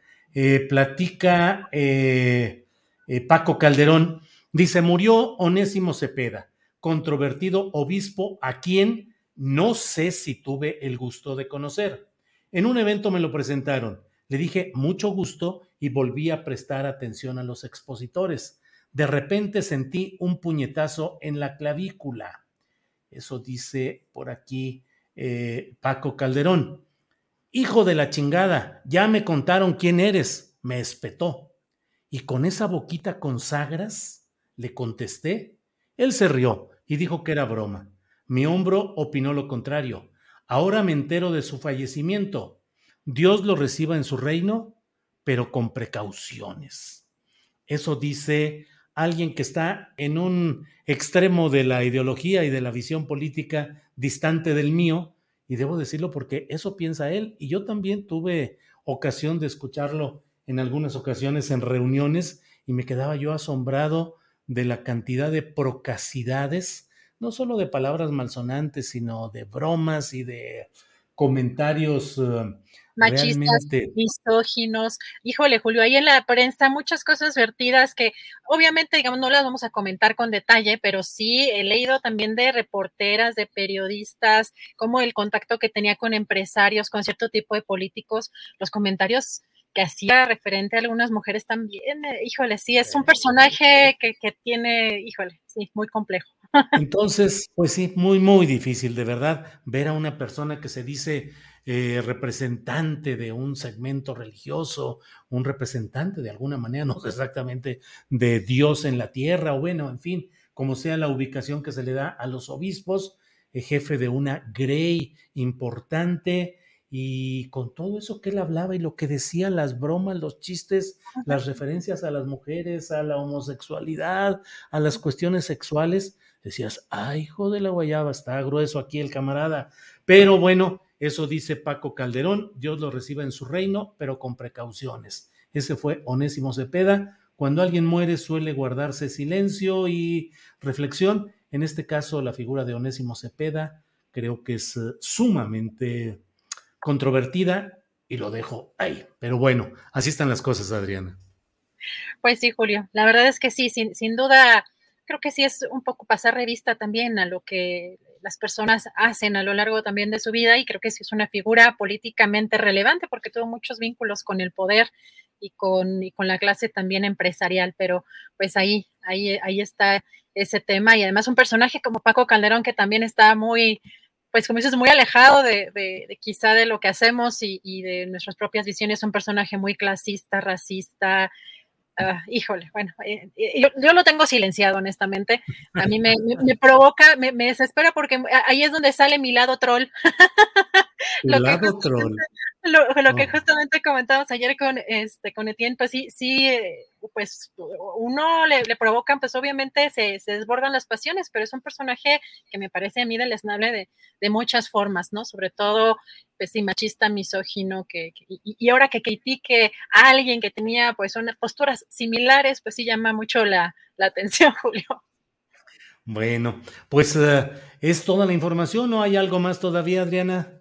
Pues eh, nada más comentar que la a conocer la Secretaría de Cultura Federal que pues dio positivo a COVID-19, que se encuentra estable y pues únicamente presenta ligeros ligeros síntomas de la enfermedad. Y también, Julio, mándale un abrazo muy, muy fuerte, un abrazo sanador a nuestro querido Arturo Cano, que ah. está malito, pero le mandamos muchos, muchos apapachos para que se mejore pronto. Arturo Cano, maestro, este, usted descanse y ya nos veremos aquí en próximas eh, mesas de periodismo. Un gran abrazo a Arturo Cano, que es un gran reportero, Adriana, un gran eh, conductor de equipos de investigación, estuvo al frente en la jornada de aquel famoso suplemento Maciosare, donde trabajaba, era jefe, entre otros ámbitos, del propio Alberto Nájar. Por ahí hay una fotografía que pusieron recientemente en, en, en Twitter donde se ve, se ven los dos en una foto de blanco y negro, mucho, muy, muchos años atrás, Adriana. Sí la vi, sí la vi, bien jovenzuelos aquellos muchachos. así es. Bueno, pues eh, son las 3 de la tarde con 52 minutos. Ya ves los programas que armas, Adriana, hasta las 3 de la tarde con 52 minutos, pero con un gran placer y un gran compromiso y un gran gusto de poder informar de todo lo interesante. Y se nos quedó pendiente una entrevista de alguien que a última hora nos dijo que no podría, si no, todavía estaríamos aquí trabajando. Así es que gracias a la audiencia, gracias a quienes nos han acompañado, gracias a la tripulación astillero, gracias a Adriana, gracias a Andrés Ramírez Conejo y gracias a todos ustedes y a preparar el programa de mañana. Así es, Julio. Hasta mañana. Muchas gracias a todos.